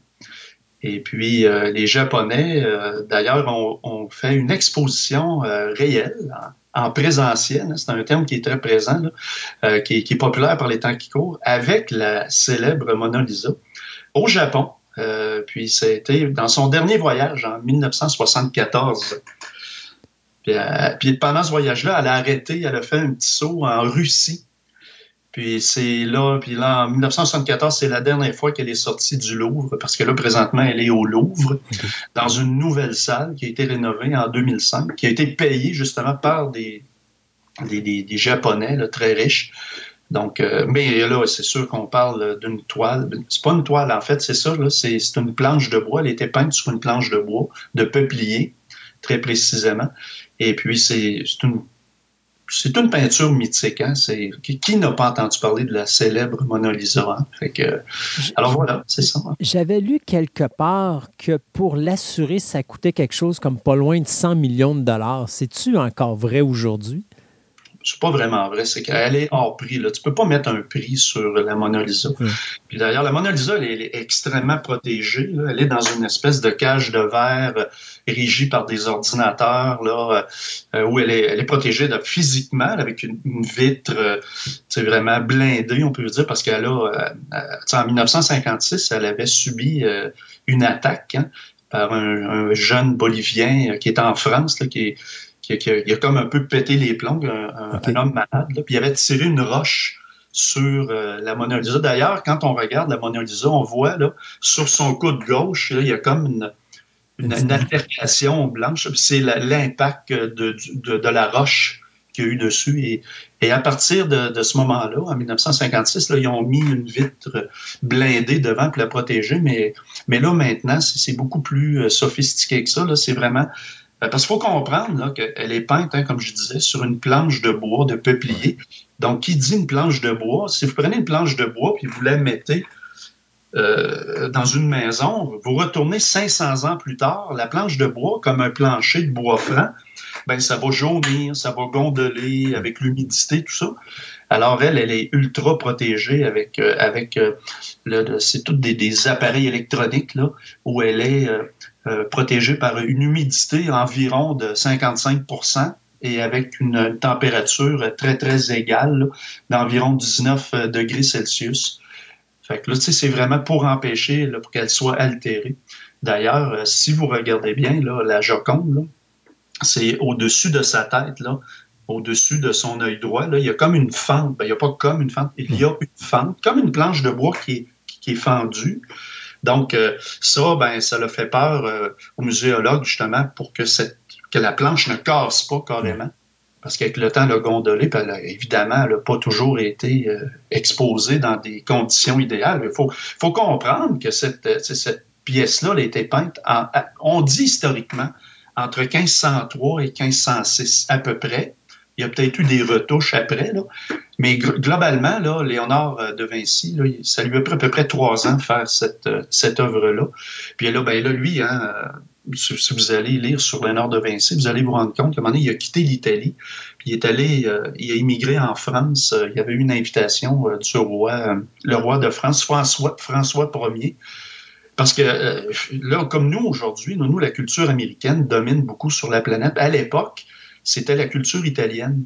Donc, euh, les Français, dont le roi de France, François Ier, ils voulaient importer, dans le fond, la culture de France pour toutes sortes de raisons, la musique, la, gastronomie, les, les, artistes, etc., etc. Puis là, il s'était, il s'était fait ami avec Léonard de Vinci. C'était deux grands amis, puis selon la légende, encore là, est-ce vrai? Léonard de Vinci est mort dans les bras de François Ier. François Ier, qui pour nous, le lien avec le Canada, c'est que c'est lui qui a envoyé Jacques Cartier découvrir le Canada en passant. Puis, euh, petite anecdote, euh, une parenthèse, à un moment donné, à l'époque, c'était à Québec, la ville de Québec, qui était fondée en 1608. Ben là, on, on fêtait le 400e de Québec. Moi, j'avais écrit à l'époque à la mairesse Boucher, qui est encore vivante. Puis moi, j'avais, j'avais proposé, un peu naïvement, de faire venir la Joconde euh, de France puis faire une exposition euh, à Québec pour faire un clin d'œil avec François Ier, qui avait, bon, avec euh, Jean Cartier. Puis là, la mairesse, elle, a trouvé l'idée intéressante. Je ne sais pas si elle avait, si, elle avait vécu, parce que malheureusement, elle est morte pas longtemps après. Mais si elle avait pu mettre à terme ce projet-là. Mais la Mona Lisa, pense qu'elle ne sortira plus du Louvre. C'est vraiment terminé. Mais ben, quand même, là, depuis quoi, 1797, j'ai lu, je crois, là, dans un article. Oui, ben, c'est ça. Ben, elle s'est promenée pas mal. Hein. Il y a juste de même, à un moment donné, euh, euh, Joséphine et puis Napoléon, ben c'était, ils l'avaient dans leur dans leur chambre à coucher là, tu sais. euh, la Mona Lisa, elle a vu de, de, de, des ébats euh, historiques. mais, euh, mais d'ailleurs, euh, quand c'était une problématique parce que durant les guerres mondiales, la Première Guerre mondiale et surtout la Deuxième Guerre mondiale, ben, là, évidemment, là, les muséologues au Louvre, là, mais ils voulaient protéger ces œuvres-là. il y a différentes œuvres. Hein, il n'y a, pas, a pas juste la Mona Lisa au Louvre, vous le savez bien. Et là, ils voulaient la protéger, donc ils la cachaient. Puis il y a, tout, il y a toutes des péripéties reliées à ça mais euh, la Mona Lisa. Mais juste pour vous dire comment elle est populaire, comment elle est célèbre, c'est que présentement au Louvre, 50% des visites, c'est juste des gens qui vont voir la, la Joconde. 50 là, des visites, c'est des millions de gens. Là, que, alors, elle est très, très célèbre, c'est ça. Mais c'est quoi qui fait sa célébrité? Pourquoi est-ce que le monde a accroché sur cette peinture-là? Qu'est-ce qui fait que cette peinture-là est si spéciale? Ben, c'est ça, les gens diraient, c'est que c'est euh, son célèbre sourire mystérieux. Là. maintenant, on sait pourquoi il a souri comme ça, c'est parce qu'elle a mangé un bout de caramel. Ça, c'est, ça, on a réglé le secret de la, du sourire de la ah, Joconde. Mais... Et, en passant, là, la, on parle beaucoup de l'appropriation culturelle là, hein, dans les dernières années, mais l'appropriation culturelle de la Mona Lisa, c'est, écoutez, c'est énorme, énorme, énorme. Tu sais, mettons, s'il y avait un collectionneur, quelqu'un qui, qui voulait... Euh, mettons, collectionner toutes les représentations euh, humoristiques ou pas de la Mona Lisa, ben, t'es pas sorti de l'auberge, là. Parce que, ça n'a pas de bon sens, ça finit plus. Mais, mais ce qui fait son mystère, ben, d'abord, premièrement, c'est qu'il faut comprendre qu'au 16e siècle, à l'époque, là, euh, c'est pas juste en Italie, c'est que c'était beaucoup, beaucoup euh, des œuvres religieuses qui étaient, euh, qui étaient, qui étaient produites, là, puis, puis, permises aussi, parce que l'Église catholique, à ce moment-là, était, ultra puissante. Hein, c'était, des fois, souvent, le pape ou les cardinaux, les évêques, c'était des seigneurs. Hein, fait qu'eux autres, il y avait un certain... il, y avait, il y avait de l'argent, tu sais, donc ils, eux autres, ben, ils, engageaient des, artistes puis c'était pas juste des peintures, mais c'était comme Mozart, lui, Mozart, il il aurait pas vécu Mozart, le célèbre Mozart, s'il n'y avait pas eu des, gens qui, qui l'avaient donné de l'argent, puis c'était souvent des, des, princes de l'Église. Donc, la monnaie de c'est un peu pareil. Fait que finalement, lui, Léonard de Vinci, ben, euh, c'était dans les premiers à peindre un personnage qui n'était pas religieux. Donc, la base de l'œuvre, c'est pas religieux, puis c'était pas de nature morte, parce que ce qui était populaire à l'époque, c'était ça, c'était surtout de peindre des saintes vierges, des, des madones, avec l'enfant Jésus dans les bras, et puis euh, des natures mortes. Puis souvent, le personnage aussi était de côté, de profil. Donc, la Mona Lisa, c'est une des premières où de manière, c'est comme un peu baveux, là, c'est que le, personnage regarde la personne qui est devant l'œuvre. Ça, c'était une impertinence, là. Alors, euh, mais tu sais, Léonard de Vinci, euh, ben, lui, il avait des amis très haut placés, hein, puis euh, il, était, un peu, entre guillemets, protégé, fait il se permettait des libertés comme ça.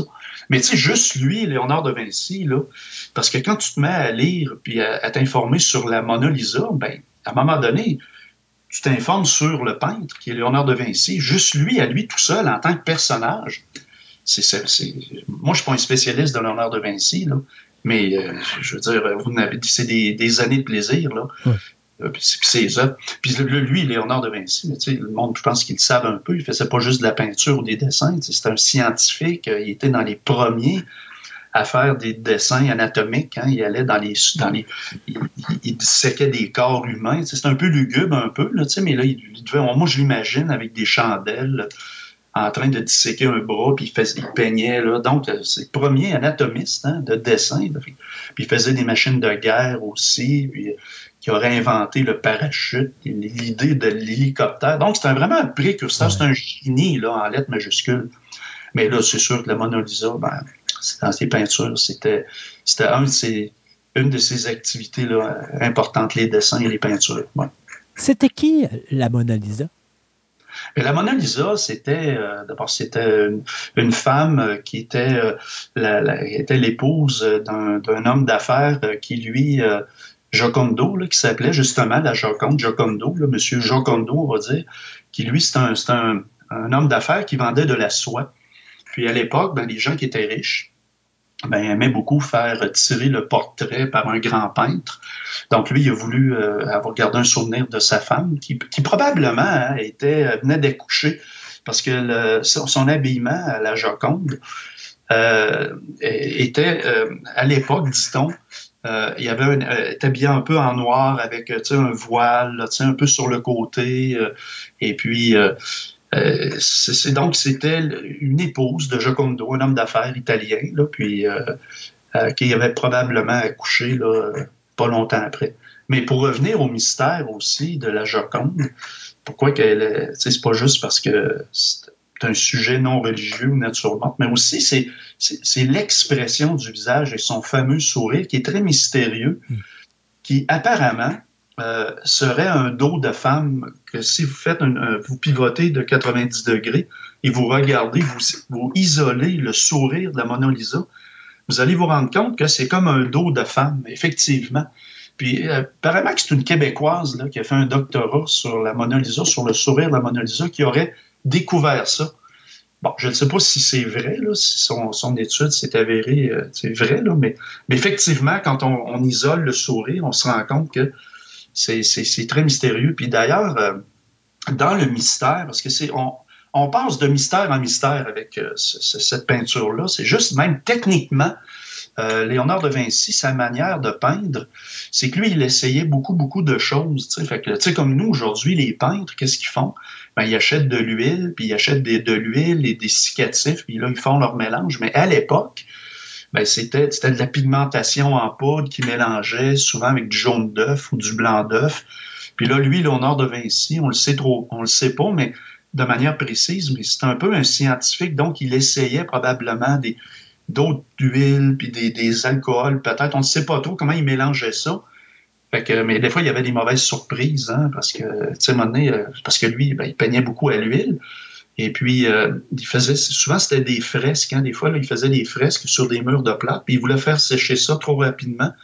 Puis il avait fait une technique une fois avec des, comme des, un braisier là, chaud pour faire sécher plus rapidement là, sa fresque. Et malheureusement, il y a eu une, la, fresque, elle a craqué. Ça, ça a été une catastrophe. Mais lui, c'était une de ses marques de commerce, malheureusement, le Nord de Vinci, c'est que souvent, là, les, les, les gens qui, faisaient les commandes, ils terminaient pas les commandes. Puis, mm. euh, puis ils les donnaient pas. D'ailleurs, justement, la Joconde, le Jocondo, le monsieur qui avait, qui avait fait la commande, il l'a jamais reçu, là, la fameuse peinture. Parce que lui, Léonard de Vinci, quand il est parti en France, on, on peut s'imaginer dans quelles conditions, là, avec la dos de cheval ou je ne sais pas. Lui, est parti, là, dans le fond, il a gardé, il y a trois œuvres qu'il avait gardées, lui, personnellement. Il y avait La Joconde, il y avait le célèbre Jean, Jean le Baptiste, et puis euh, Sainte-Anne. C'est les trois œuvres qu'il avait gardées. Puis là, ben, évidemment, il y a plein de théories par rapport à la Joconde. Là, il y en a qui vont dire, ben, la Joconde, dans le fond, représentait un attachement très, euh, très affectueux. Là. Il y avait, lui, un attachement envers cette œuvre-là. Peut-être que ça représentait, peut-être, sa mère. Euh, peut-être, il y en a même euh, qui disent que c'est peut-être lui qui s'était peint comme travesti en femme, parce que euh, il était homosexuel, lui, euh, euh, Léonard de Vinci, dit-on. Puis, alors, fait que, tu sais, il y a de ça. Mais tu sais, on, c'est difficile de percer le mystère de ça parce que les historiens, quand ils se penchent sur Léonard de Vinci et ses œuvres, il y a des zones un petit peu... c'est très mystérieux. Ouais, oui, sombre, tu sais. ouais, voilà. Parce que moi, j'avais déjà aussi vu que, OK, Mona Lisa, c'était la version de la Vierge Marie, mais de Leonardo da Vinci. Il y, a, il y, a, plein de théories qui ont été, euh, qui ont été lancées à ce sujet-là.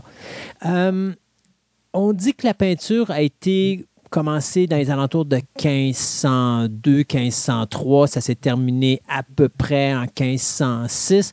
On dit même que la dernière, les dernières retouches qu'il a fait sur la peinture auraient été en 1517. Comment qu'on fait pour dire à, à Madame euh, Mona Lisa, euh, tu restes là pendant trois ans puis tu bouges pas? oui, mais c'est que lui, le Léonard de Vinci, d'abord, il avait une mémoire phénoménale. Euh, de, au, niveau visuel. C'est un homme qui faisait énormément de croquis. Fait que là, lui, euh, probablement qu'il a fait des croquis. Et puis, euh, il faisait comme à un moment donné, je suis allé voir au musée euh, de la civilisation, il y avait un peintre, là, le, un grand peintre anglais, le William, comment il s'appelle son nom, Turner, William Turner.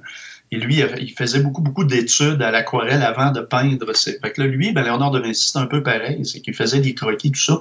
Donc, euh, il y avait une mémoire assez phénoménale euh, de, visuellement. Fait que, tu sais, la, Mona Lisa, elle n'a pas été là trois ans assise là, devant lui.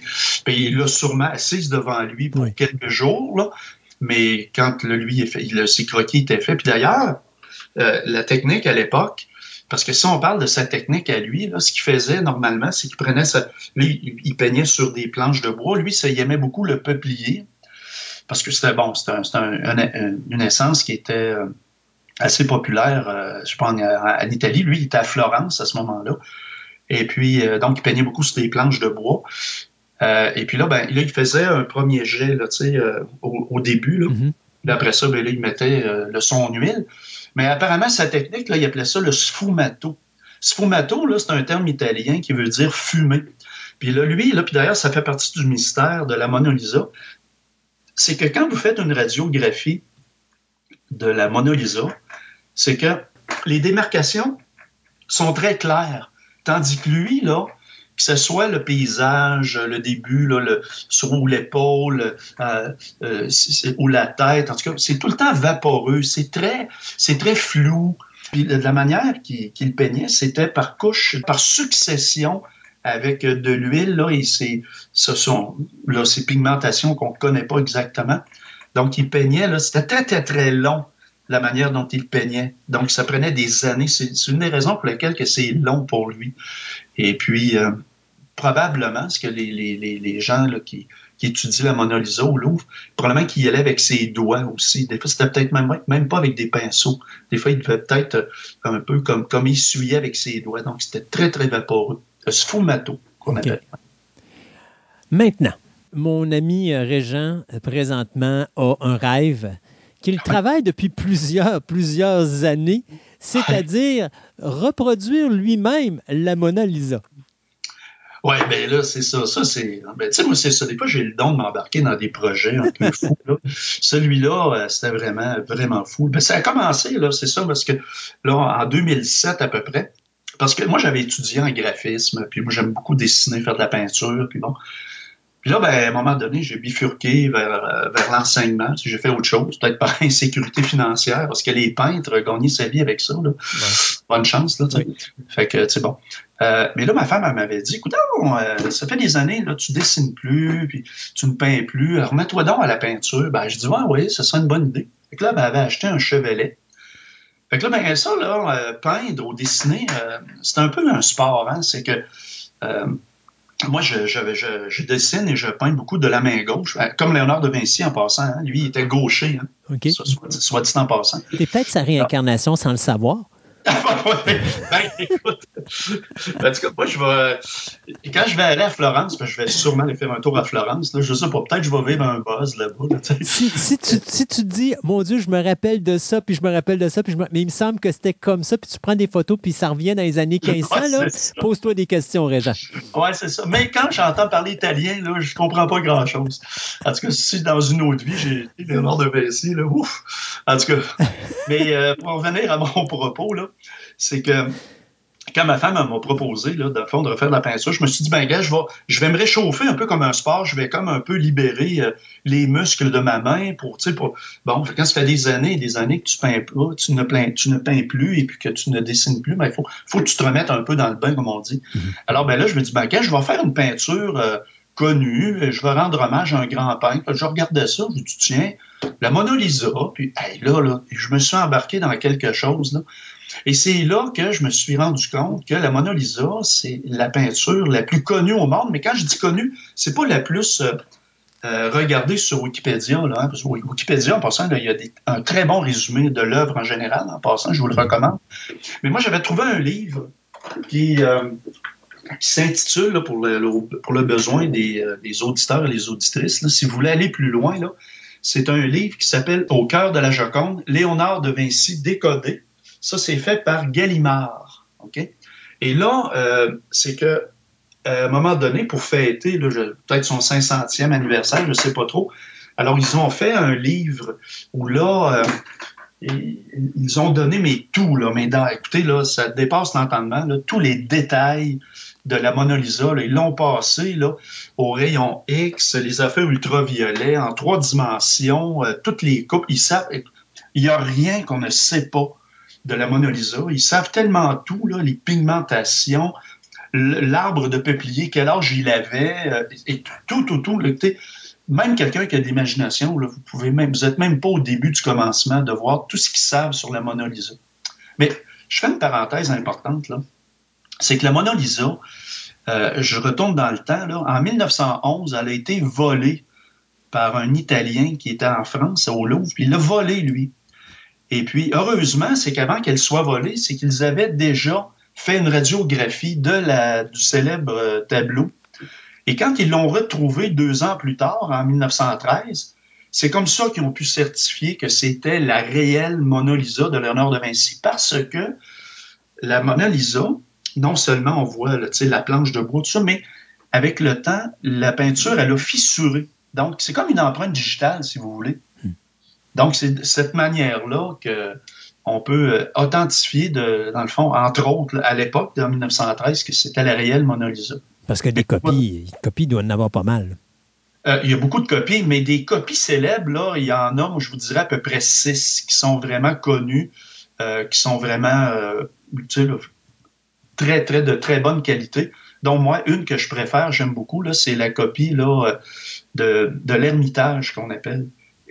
Apparemment, c'est une copie qui a été faite justement au 16e siècle, donc on n'est pas très loin des années 1500. Et par un auteur inconnu, euh, cette, euh, cette copie-là est en Russie présentement. Mais moi, là, pour revenir à mon projet, quand ma femme m'a dit, bon, mais écoute, je fais une peinture, donc je m'attaque à la Mona Lisa. Quand j'ai lu le fameux livre de Gallimard, au cœur de la Joconde, c'est que là, j'ai vu que la Mona Lisa, c'est pas juste la Mona Lisa, mais le dos de la Mona Lisa. Comme dans un livre qu'on appellerait le quatrième de couverture, c'est qu'il y a tellement d'informations derrière ça, parce que là, elle a 500 ans d'histoire, cette peinture-là. Donc, quand elle était au Louvre ou euh, dans la chambre de Napoléon, etc., fait que à l'arrière, les muséologues, ils écrivaient des choses. donc, il y a plein, plein de choses. Fait que moi, dans ma, belle naïveté de l'époque, je me suis dit, je vais faire un faux de la Mona Lisa, mais un faux le plus précis de, la vraie Mona Lisa. Donc, évidemment, Là, première chose, je me suis dit, ben, il faut que je me trouve une planche de peuplier. Idéalement, je l'ai super après sur, euh, sur eBay, j'aurais pu faire venir une planche de peuplier qui date des années 1600, ça se vend en passant. ben là, ça coûte un bras, comme on dit. mais techniquement, j'aurais pu faire ça. Faire venir au Canada une planche de peuplier des années 1600. Mais moi, ce que j'ai fait, ben, pour une question économique, je suis allé à une place où ils font des planches de bois. J'ai demandé, dans le fond, des planches de peuplier. Puis, parce que les grandeurs, les, vraies grandeurs de la Mona Lisa, mhm. c'est dans le fond, euh, euh, l'épaisseur, c'est 13 mm. Hein. Et puis, elle a 79,4 cm de long par 53,4 de large. Ça, c'est les vraies dimensions de la Mona Lisa sur une planche de peuplier. Et puis, ben là, j'ai commencé par trouver ça, premièrement. Puis là, ben, à l'époque, lui, Léonard de Vinci, il peignait, euh, il peignait pas directement sur la planche. Il faisait comme une couche un peu euh, de plâtre blanc, si vous voulez, avec de la chaux, je pense.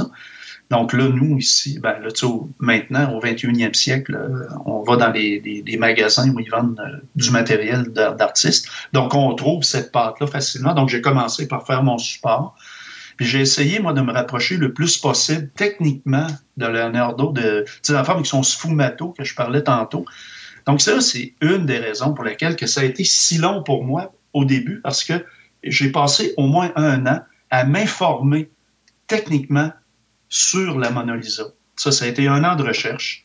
Là, euh, on est en 2021. Je vous parle un peu de mémoire, mais si on avait fait cette entrevue-là en 2017, 2018 et 2019, j'étais vraiment là-dedans en plein.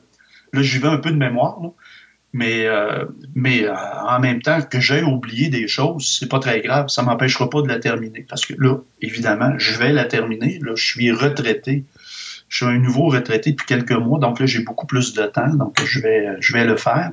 Mais à l'époque, mon projet, moi, c'était de faire deux Mona Lisa. C'était d'en faire une qui est comme au Louvre, que moi, j'appelle affectueusement la Sorella, donc la sœur, et, là, je, voulais en faire une autre, que je vais peut-être le faire, que, qui est la Mona Lisa, mais qui n'est pas vieille de 500 ans, parce qu'il faut comprendre que la Mona Lisa, quand elle a été peinte en 1500, quand il l'a terminée probablement en 1506, on va dire, c'est qu'elle n'avait pas ces couleurs-là, parce que là, elle est comme jaunie. Hein, c'est comme, comme une planche de bois avec de, un vernis qui a jauni avec le temps. Mais à l'époque, les couleurs étaient, c'était beaucoup plus éclatant.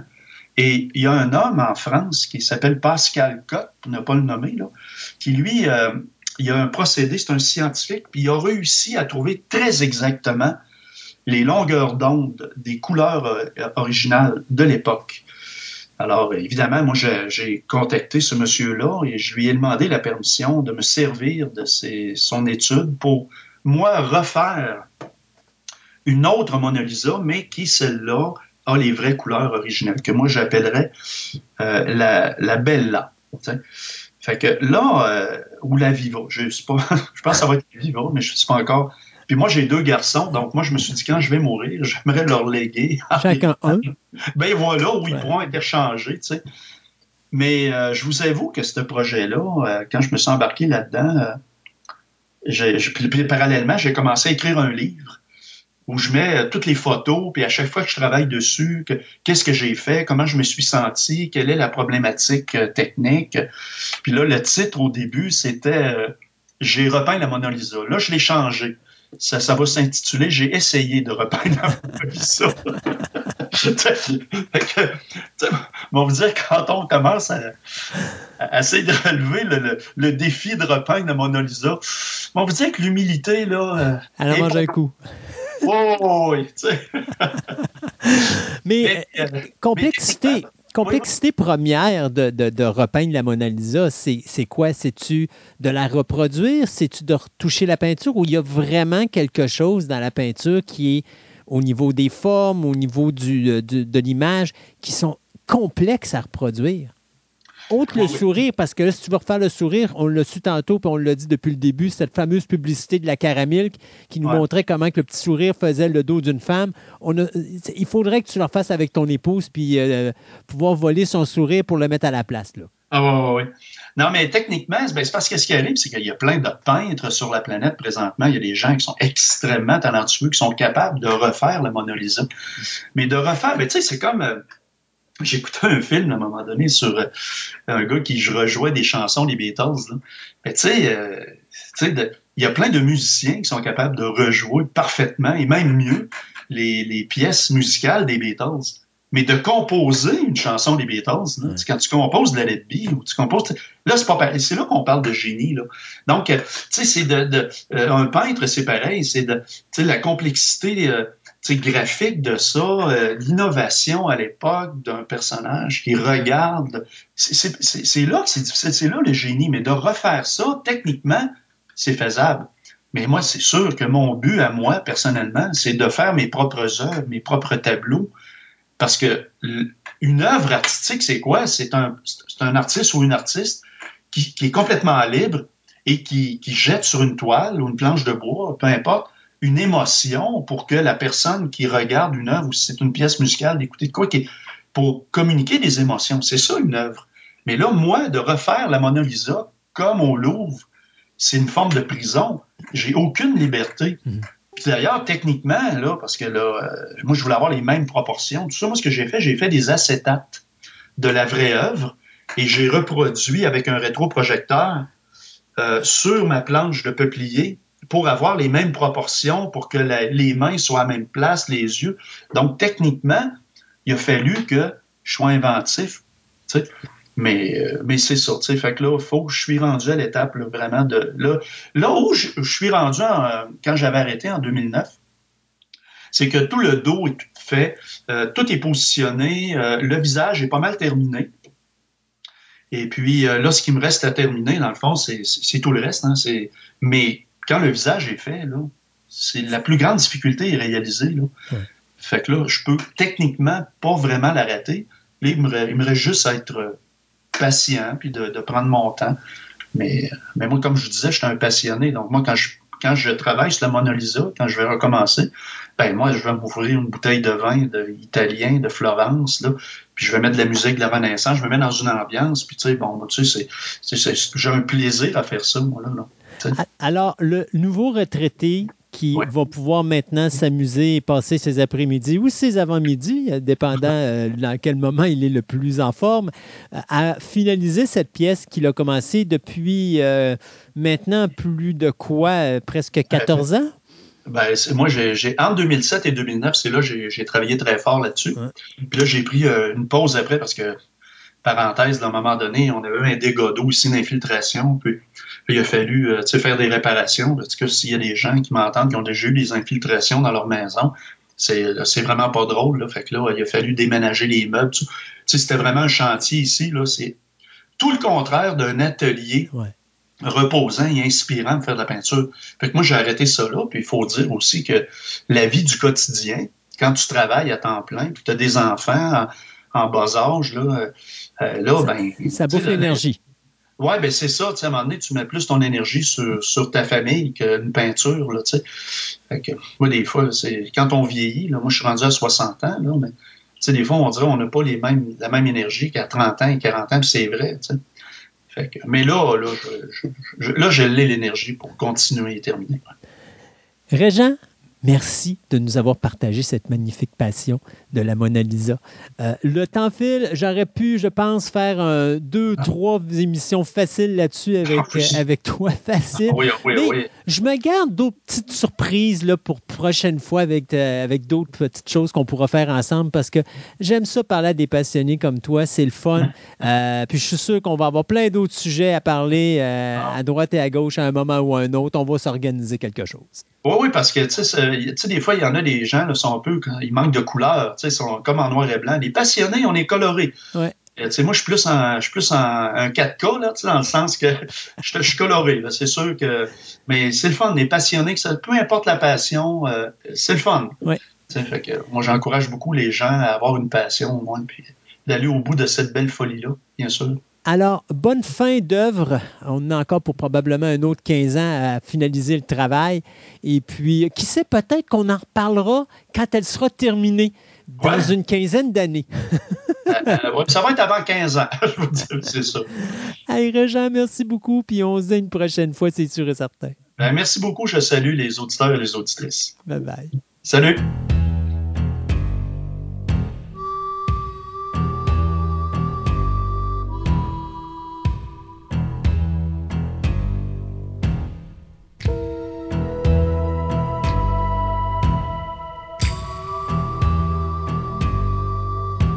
On commence cette table ronde avec nos nouvelles express. Alors, euh, on va commencer avec les renouvellements et les cancellations. Hey, ça a pris un an à Netflix pour annoncer officiellement la cancellation de leur comédie musicale, euh, de la série comédie musicale Julie and the Phantoms après une saison. Moses que ça a été long.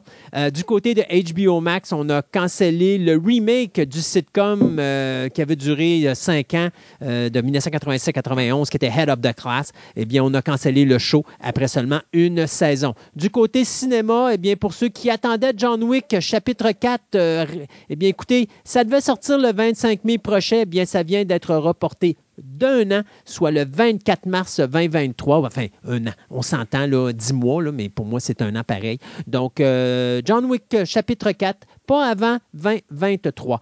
Euh, oubliez pas le prequel ou le sequel du film original de 1974 pour la troisième fois.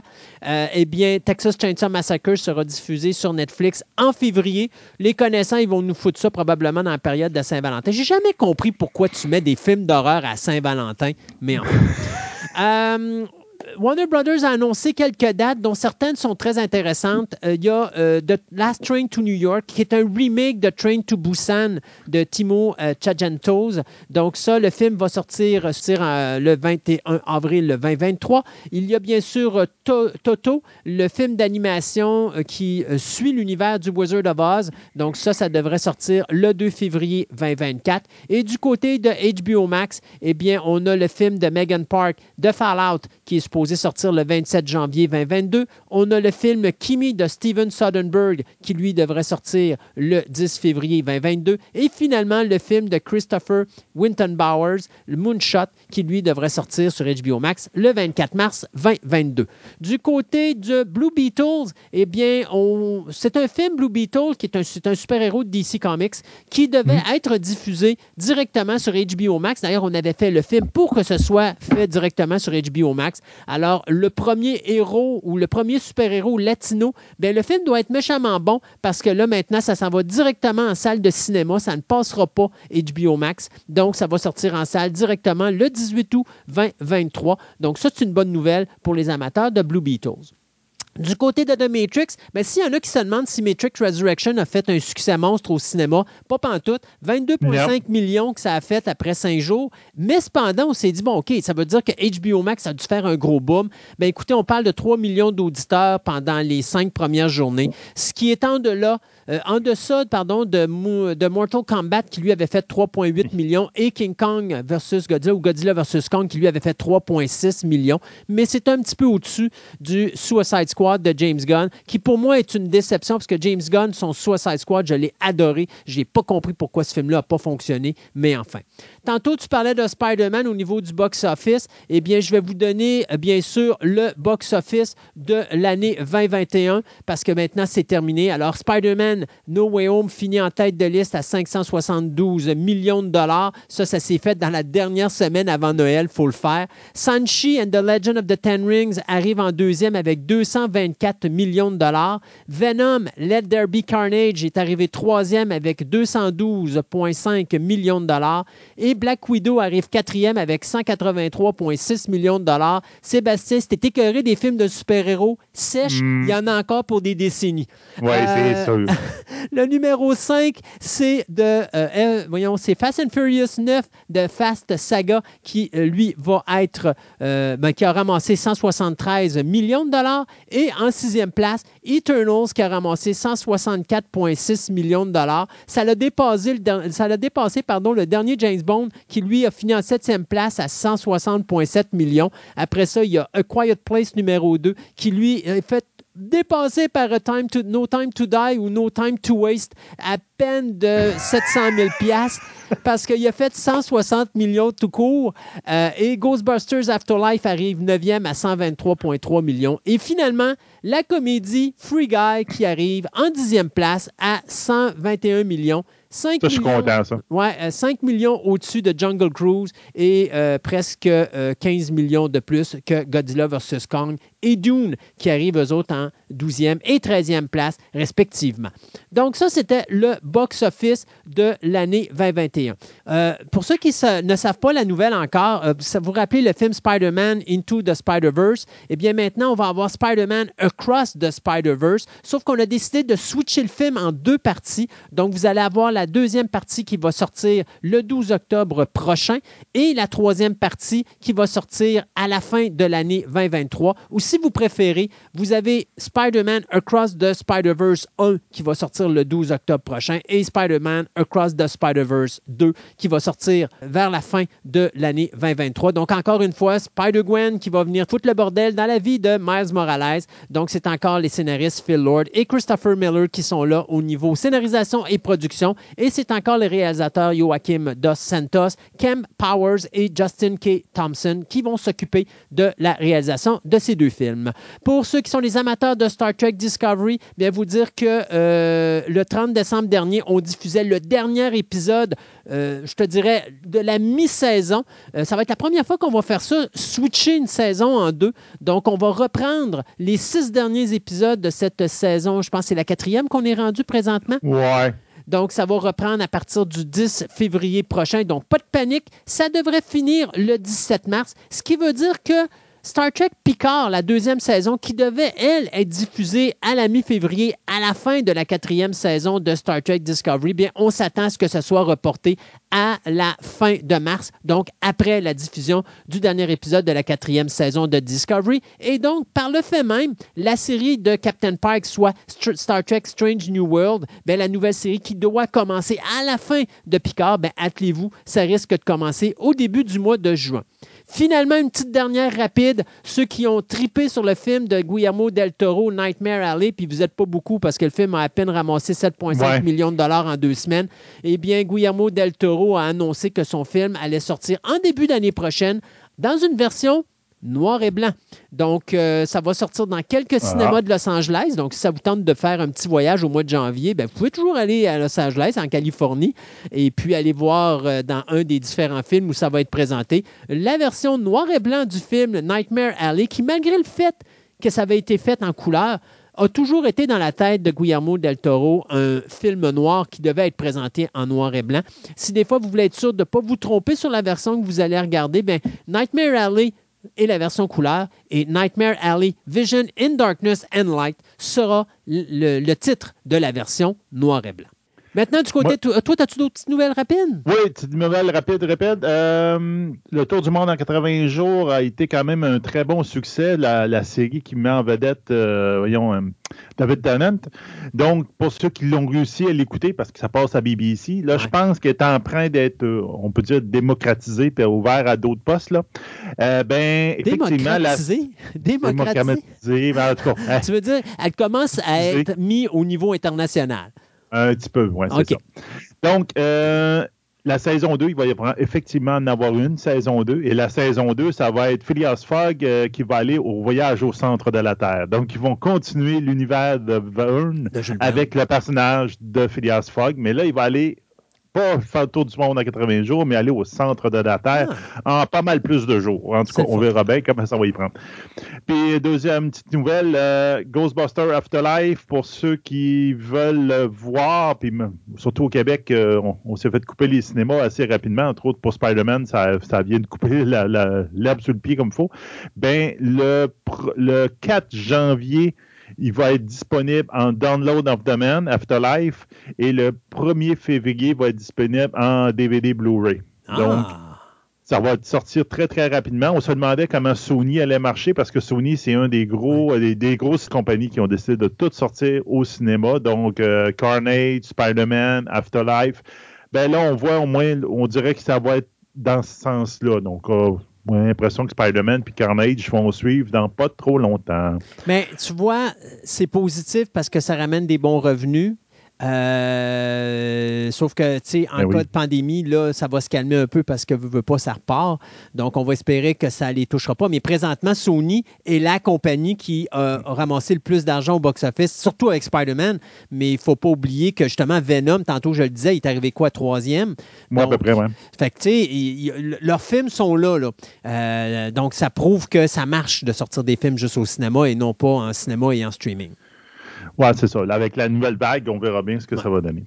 Donc, côté euh, Twitter, ben, il n'y a pas grand-chose. C'est le temps des fêtes, etc. Donc, la seule chose que je vous ai mis, je vous ai mis le trailer teaser de euh, Doctor Strange, donc euh, In the Multiverse of Madness, qui en fin de compte, c'était le post-credit, le deuxième post-credit dans Spider-Man.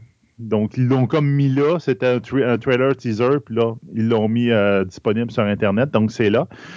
Puis le deuxième, c'est Sonic 2, qu'on a eu droit à un Ouais. trailer. Donc là, pour ceux qui ont aimé le premier, que j'ai jamais écouté encore, ben, vous allez avoir le deuxième, vous allez avoir au moins deux autres personnages de la franchise de Sony, que- Sonic, qui vont appa- apparaître là-dedans.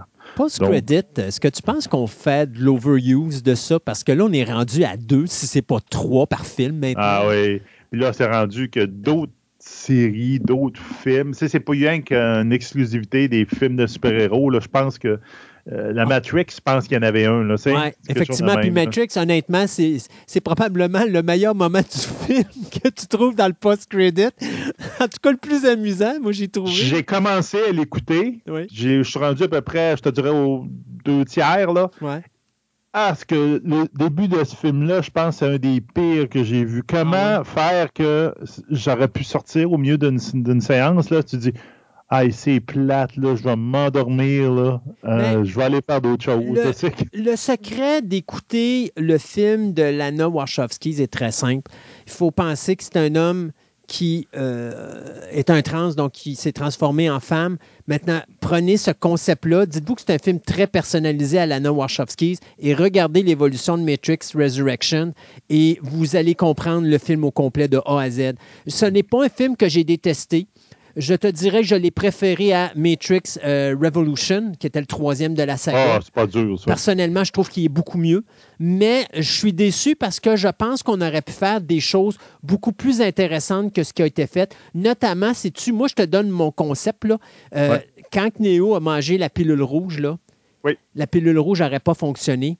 Puis tu aurais découvert que Neo et Trinity étaient tout simplement des programmes qui ont été construits par la matrice pour empêcher le glitch, justement, qui revient Mhm. régulièrement. Et là, malgré tout ça, le programme devient lui-même un glitch. Je pense que si on avait fait ça, ça aurait d'abord été beaucoup plus crédible au niveau de ramener le personnage de Neo et Trinity que de dire qu'ils ont été ramenés à la vie. Là. Et surtout, ça aurait été encore beaucoup plus intéressant parce que là, on aurait pu faire quelque chose de totalement délirant au niveau visuel. Tu vois que Lana n'était pas l'individu derrière les séquences spectaculaires de Matrix. Parce que le visuel, il est juste pas là. Il y a peut-être une ou deux séquences que vraiment tu fais wow, mais pour le reste, je pense que. Oui, mais même encore, tu as, deux visuels que je trouve vraiment le fun, mais pour le reste, je trouve que ce qui est le let-down de Matrix, c'est vraiment ça, c'est le visuel qui n'est pas là. Je trouve que technologiquement parlant, le film de 99 est encore plus avancé que. Oui, il est plus impressionnant. Plus impressionnant. Et même Reloaded, tant qu'à moi, Matrix 2, parce que je continue à dire que la poursuite, la, poursuite automobile en moto là, sur l'autoroute, c'est la séquence de ce film-là. Et il n'y a pas de séquences qui ont été réalisées aussi spectaculaires que ça. Je ne suis pas sûr que Lana avait un mot à dire là-dedans. Je pense que c'est on va dire son frère ou sa sœur, euh, c'était l'autre Wachowski qui avait ce visuel-là. Et ça, et ça se voit dans Matrix. Oui, ça se sent beaucoup. Mais c'est un film très personnalisé. Donc, si vous le voyez comme ça, vous allez comprendre comment ça marche. Moi, je ne l'ai pas détesté tant que ça, mais c'est sûr que c'est loin d'égaler les deux premiers films de la saga. Non, c'est ça. Il y a des bonnes choses, plutôt, mais euh, comme tu as dit, moi, le début, la première demi-heure, ah, j'ai trouvé ça lent, puis c'est comme pas intéressant. Puis là, à un moment donné, ça embarque, là, tu fais bon, OK, là, c'est là qu'il veut s'en aller, puis tout, là. Mais le début, là. Je suis comme, genre, j'ai le même feeling que le personnage de Keanu Reeves. Là-dedans, je vais prendre mes petites pelules, puis lâche-moi la. Alors, si vous voulez savoir de quoi pense Sébastien de Matrix Resurrection, voilà, voilà. Et bon, merci beaucoup Sébastien. C'est tout pour nous pour cette nouvelle émission. Merci beaucoup aux gens euh, d'être avec nous. Et puis, euh, j'espère que vous aimez le nouveau concept. Nous, en tout cas, euh, c'est plus le fun. C'est plus de travail, mais c'est le fun. Je trouve qu'on a plus de, bavardage que d'habitude. Donc, on se dit dans deux semaines pour une autre édition de Fantastica. Fantastica.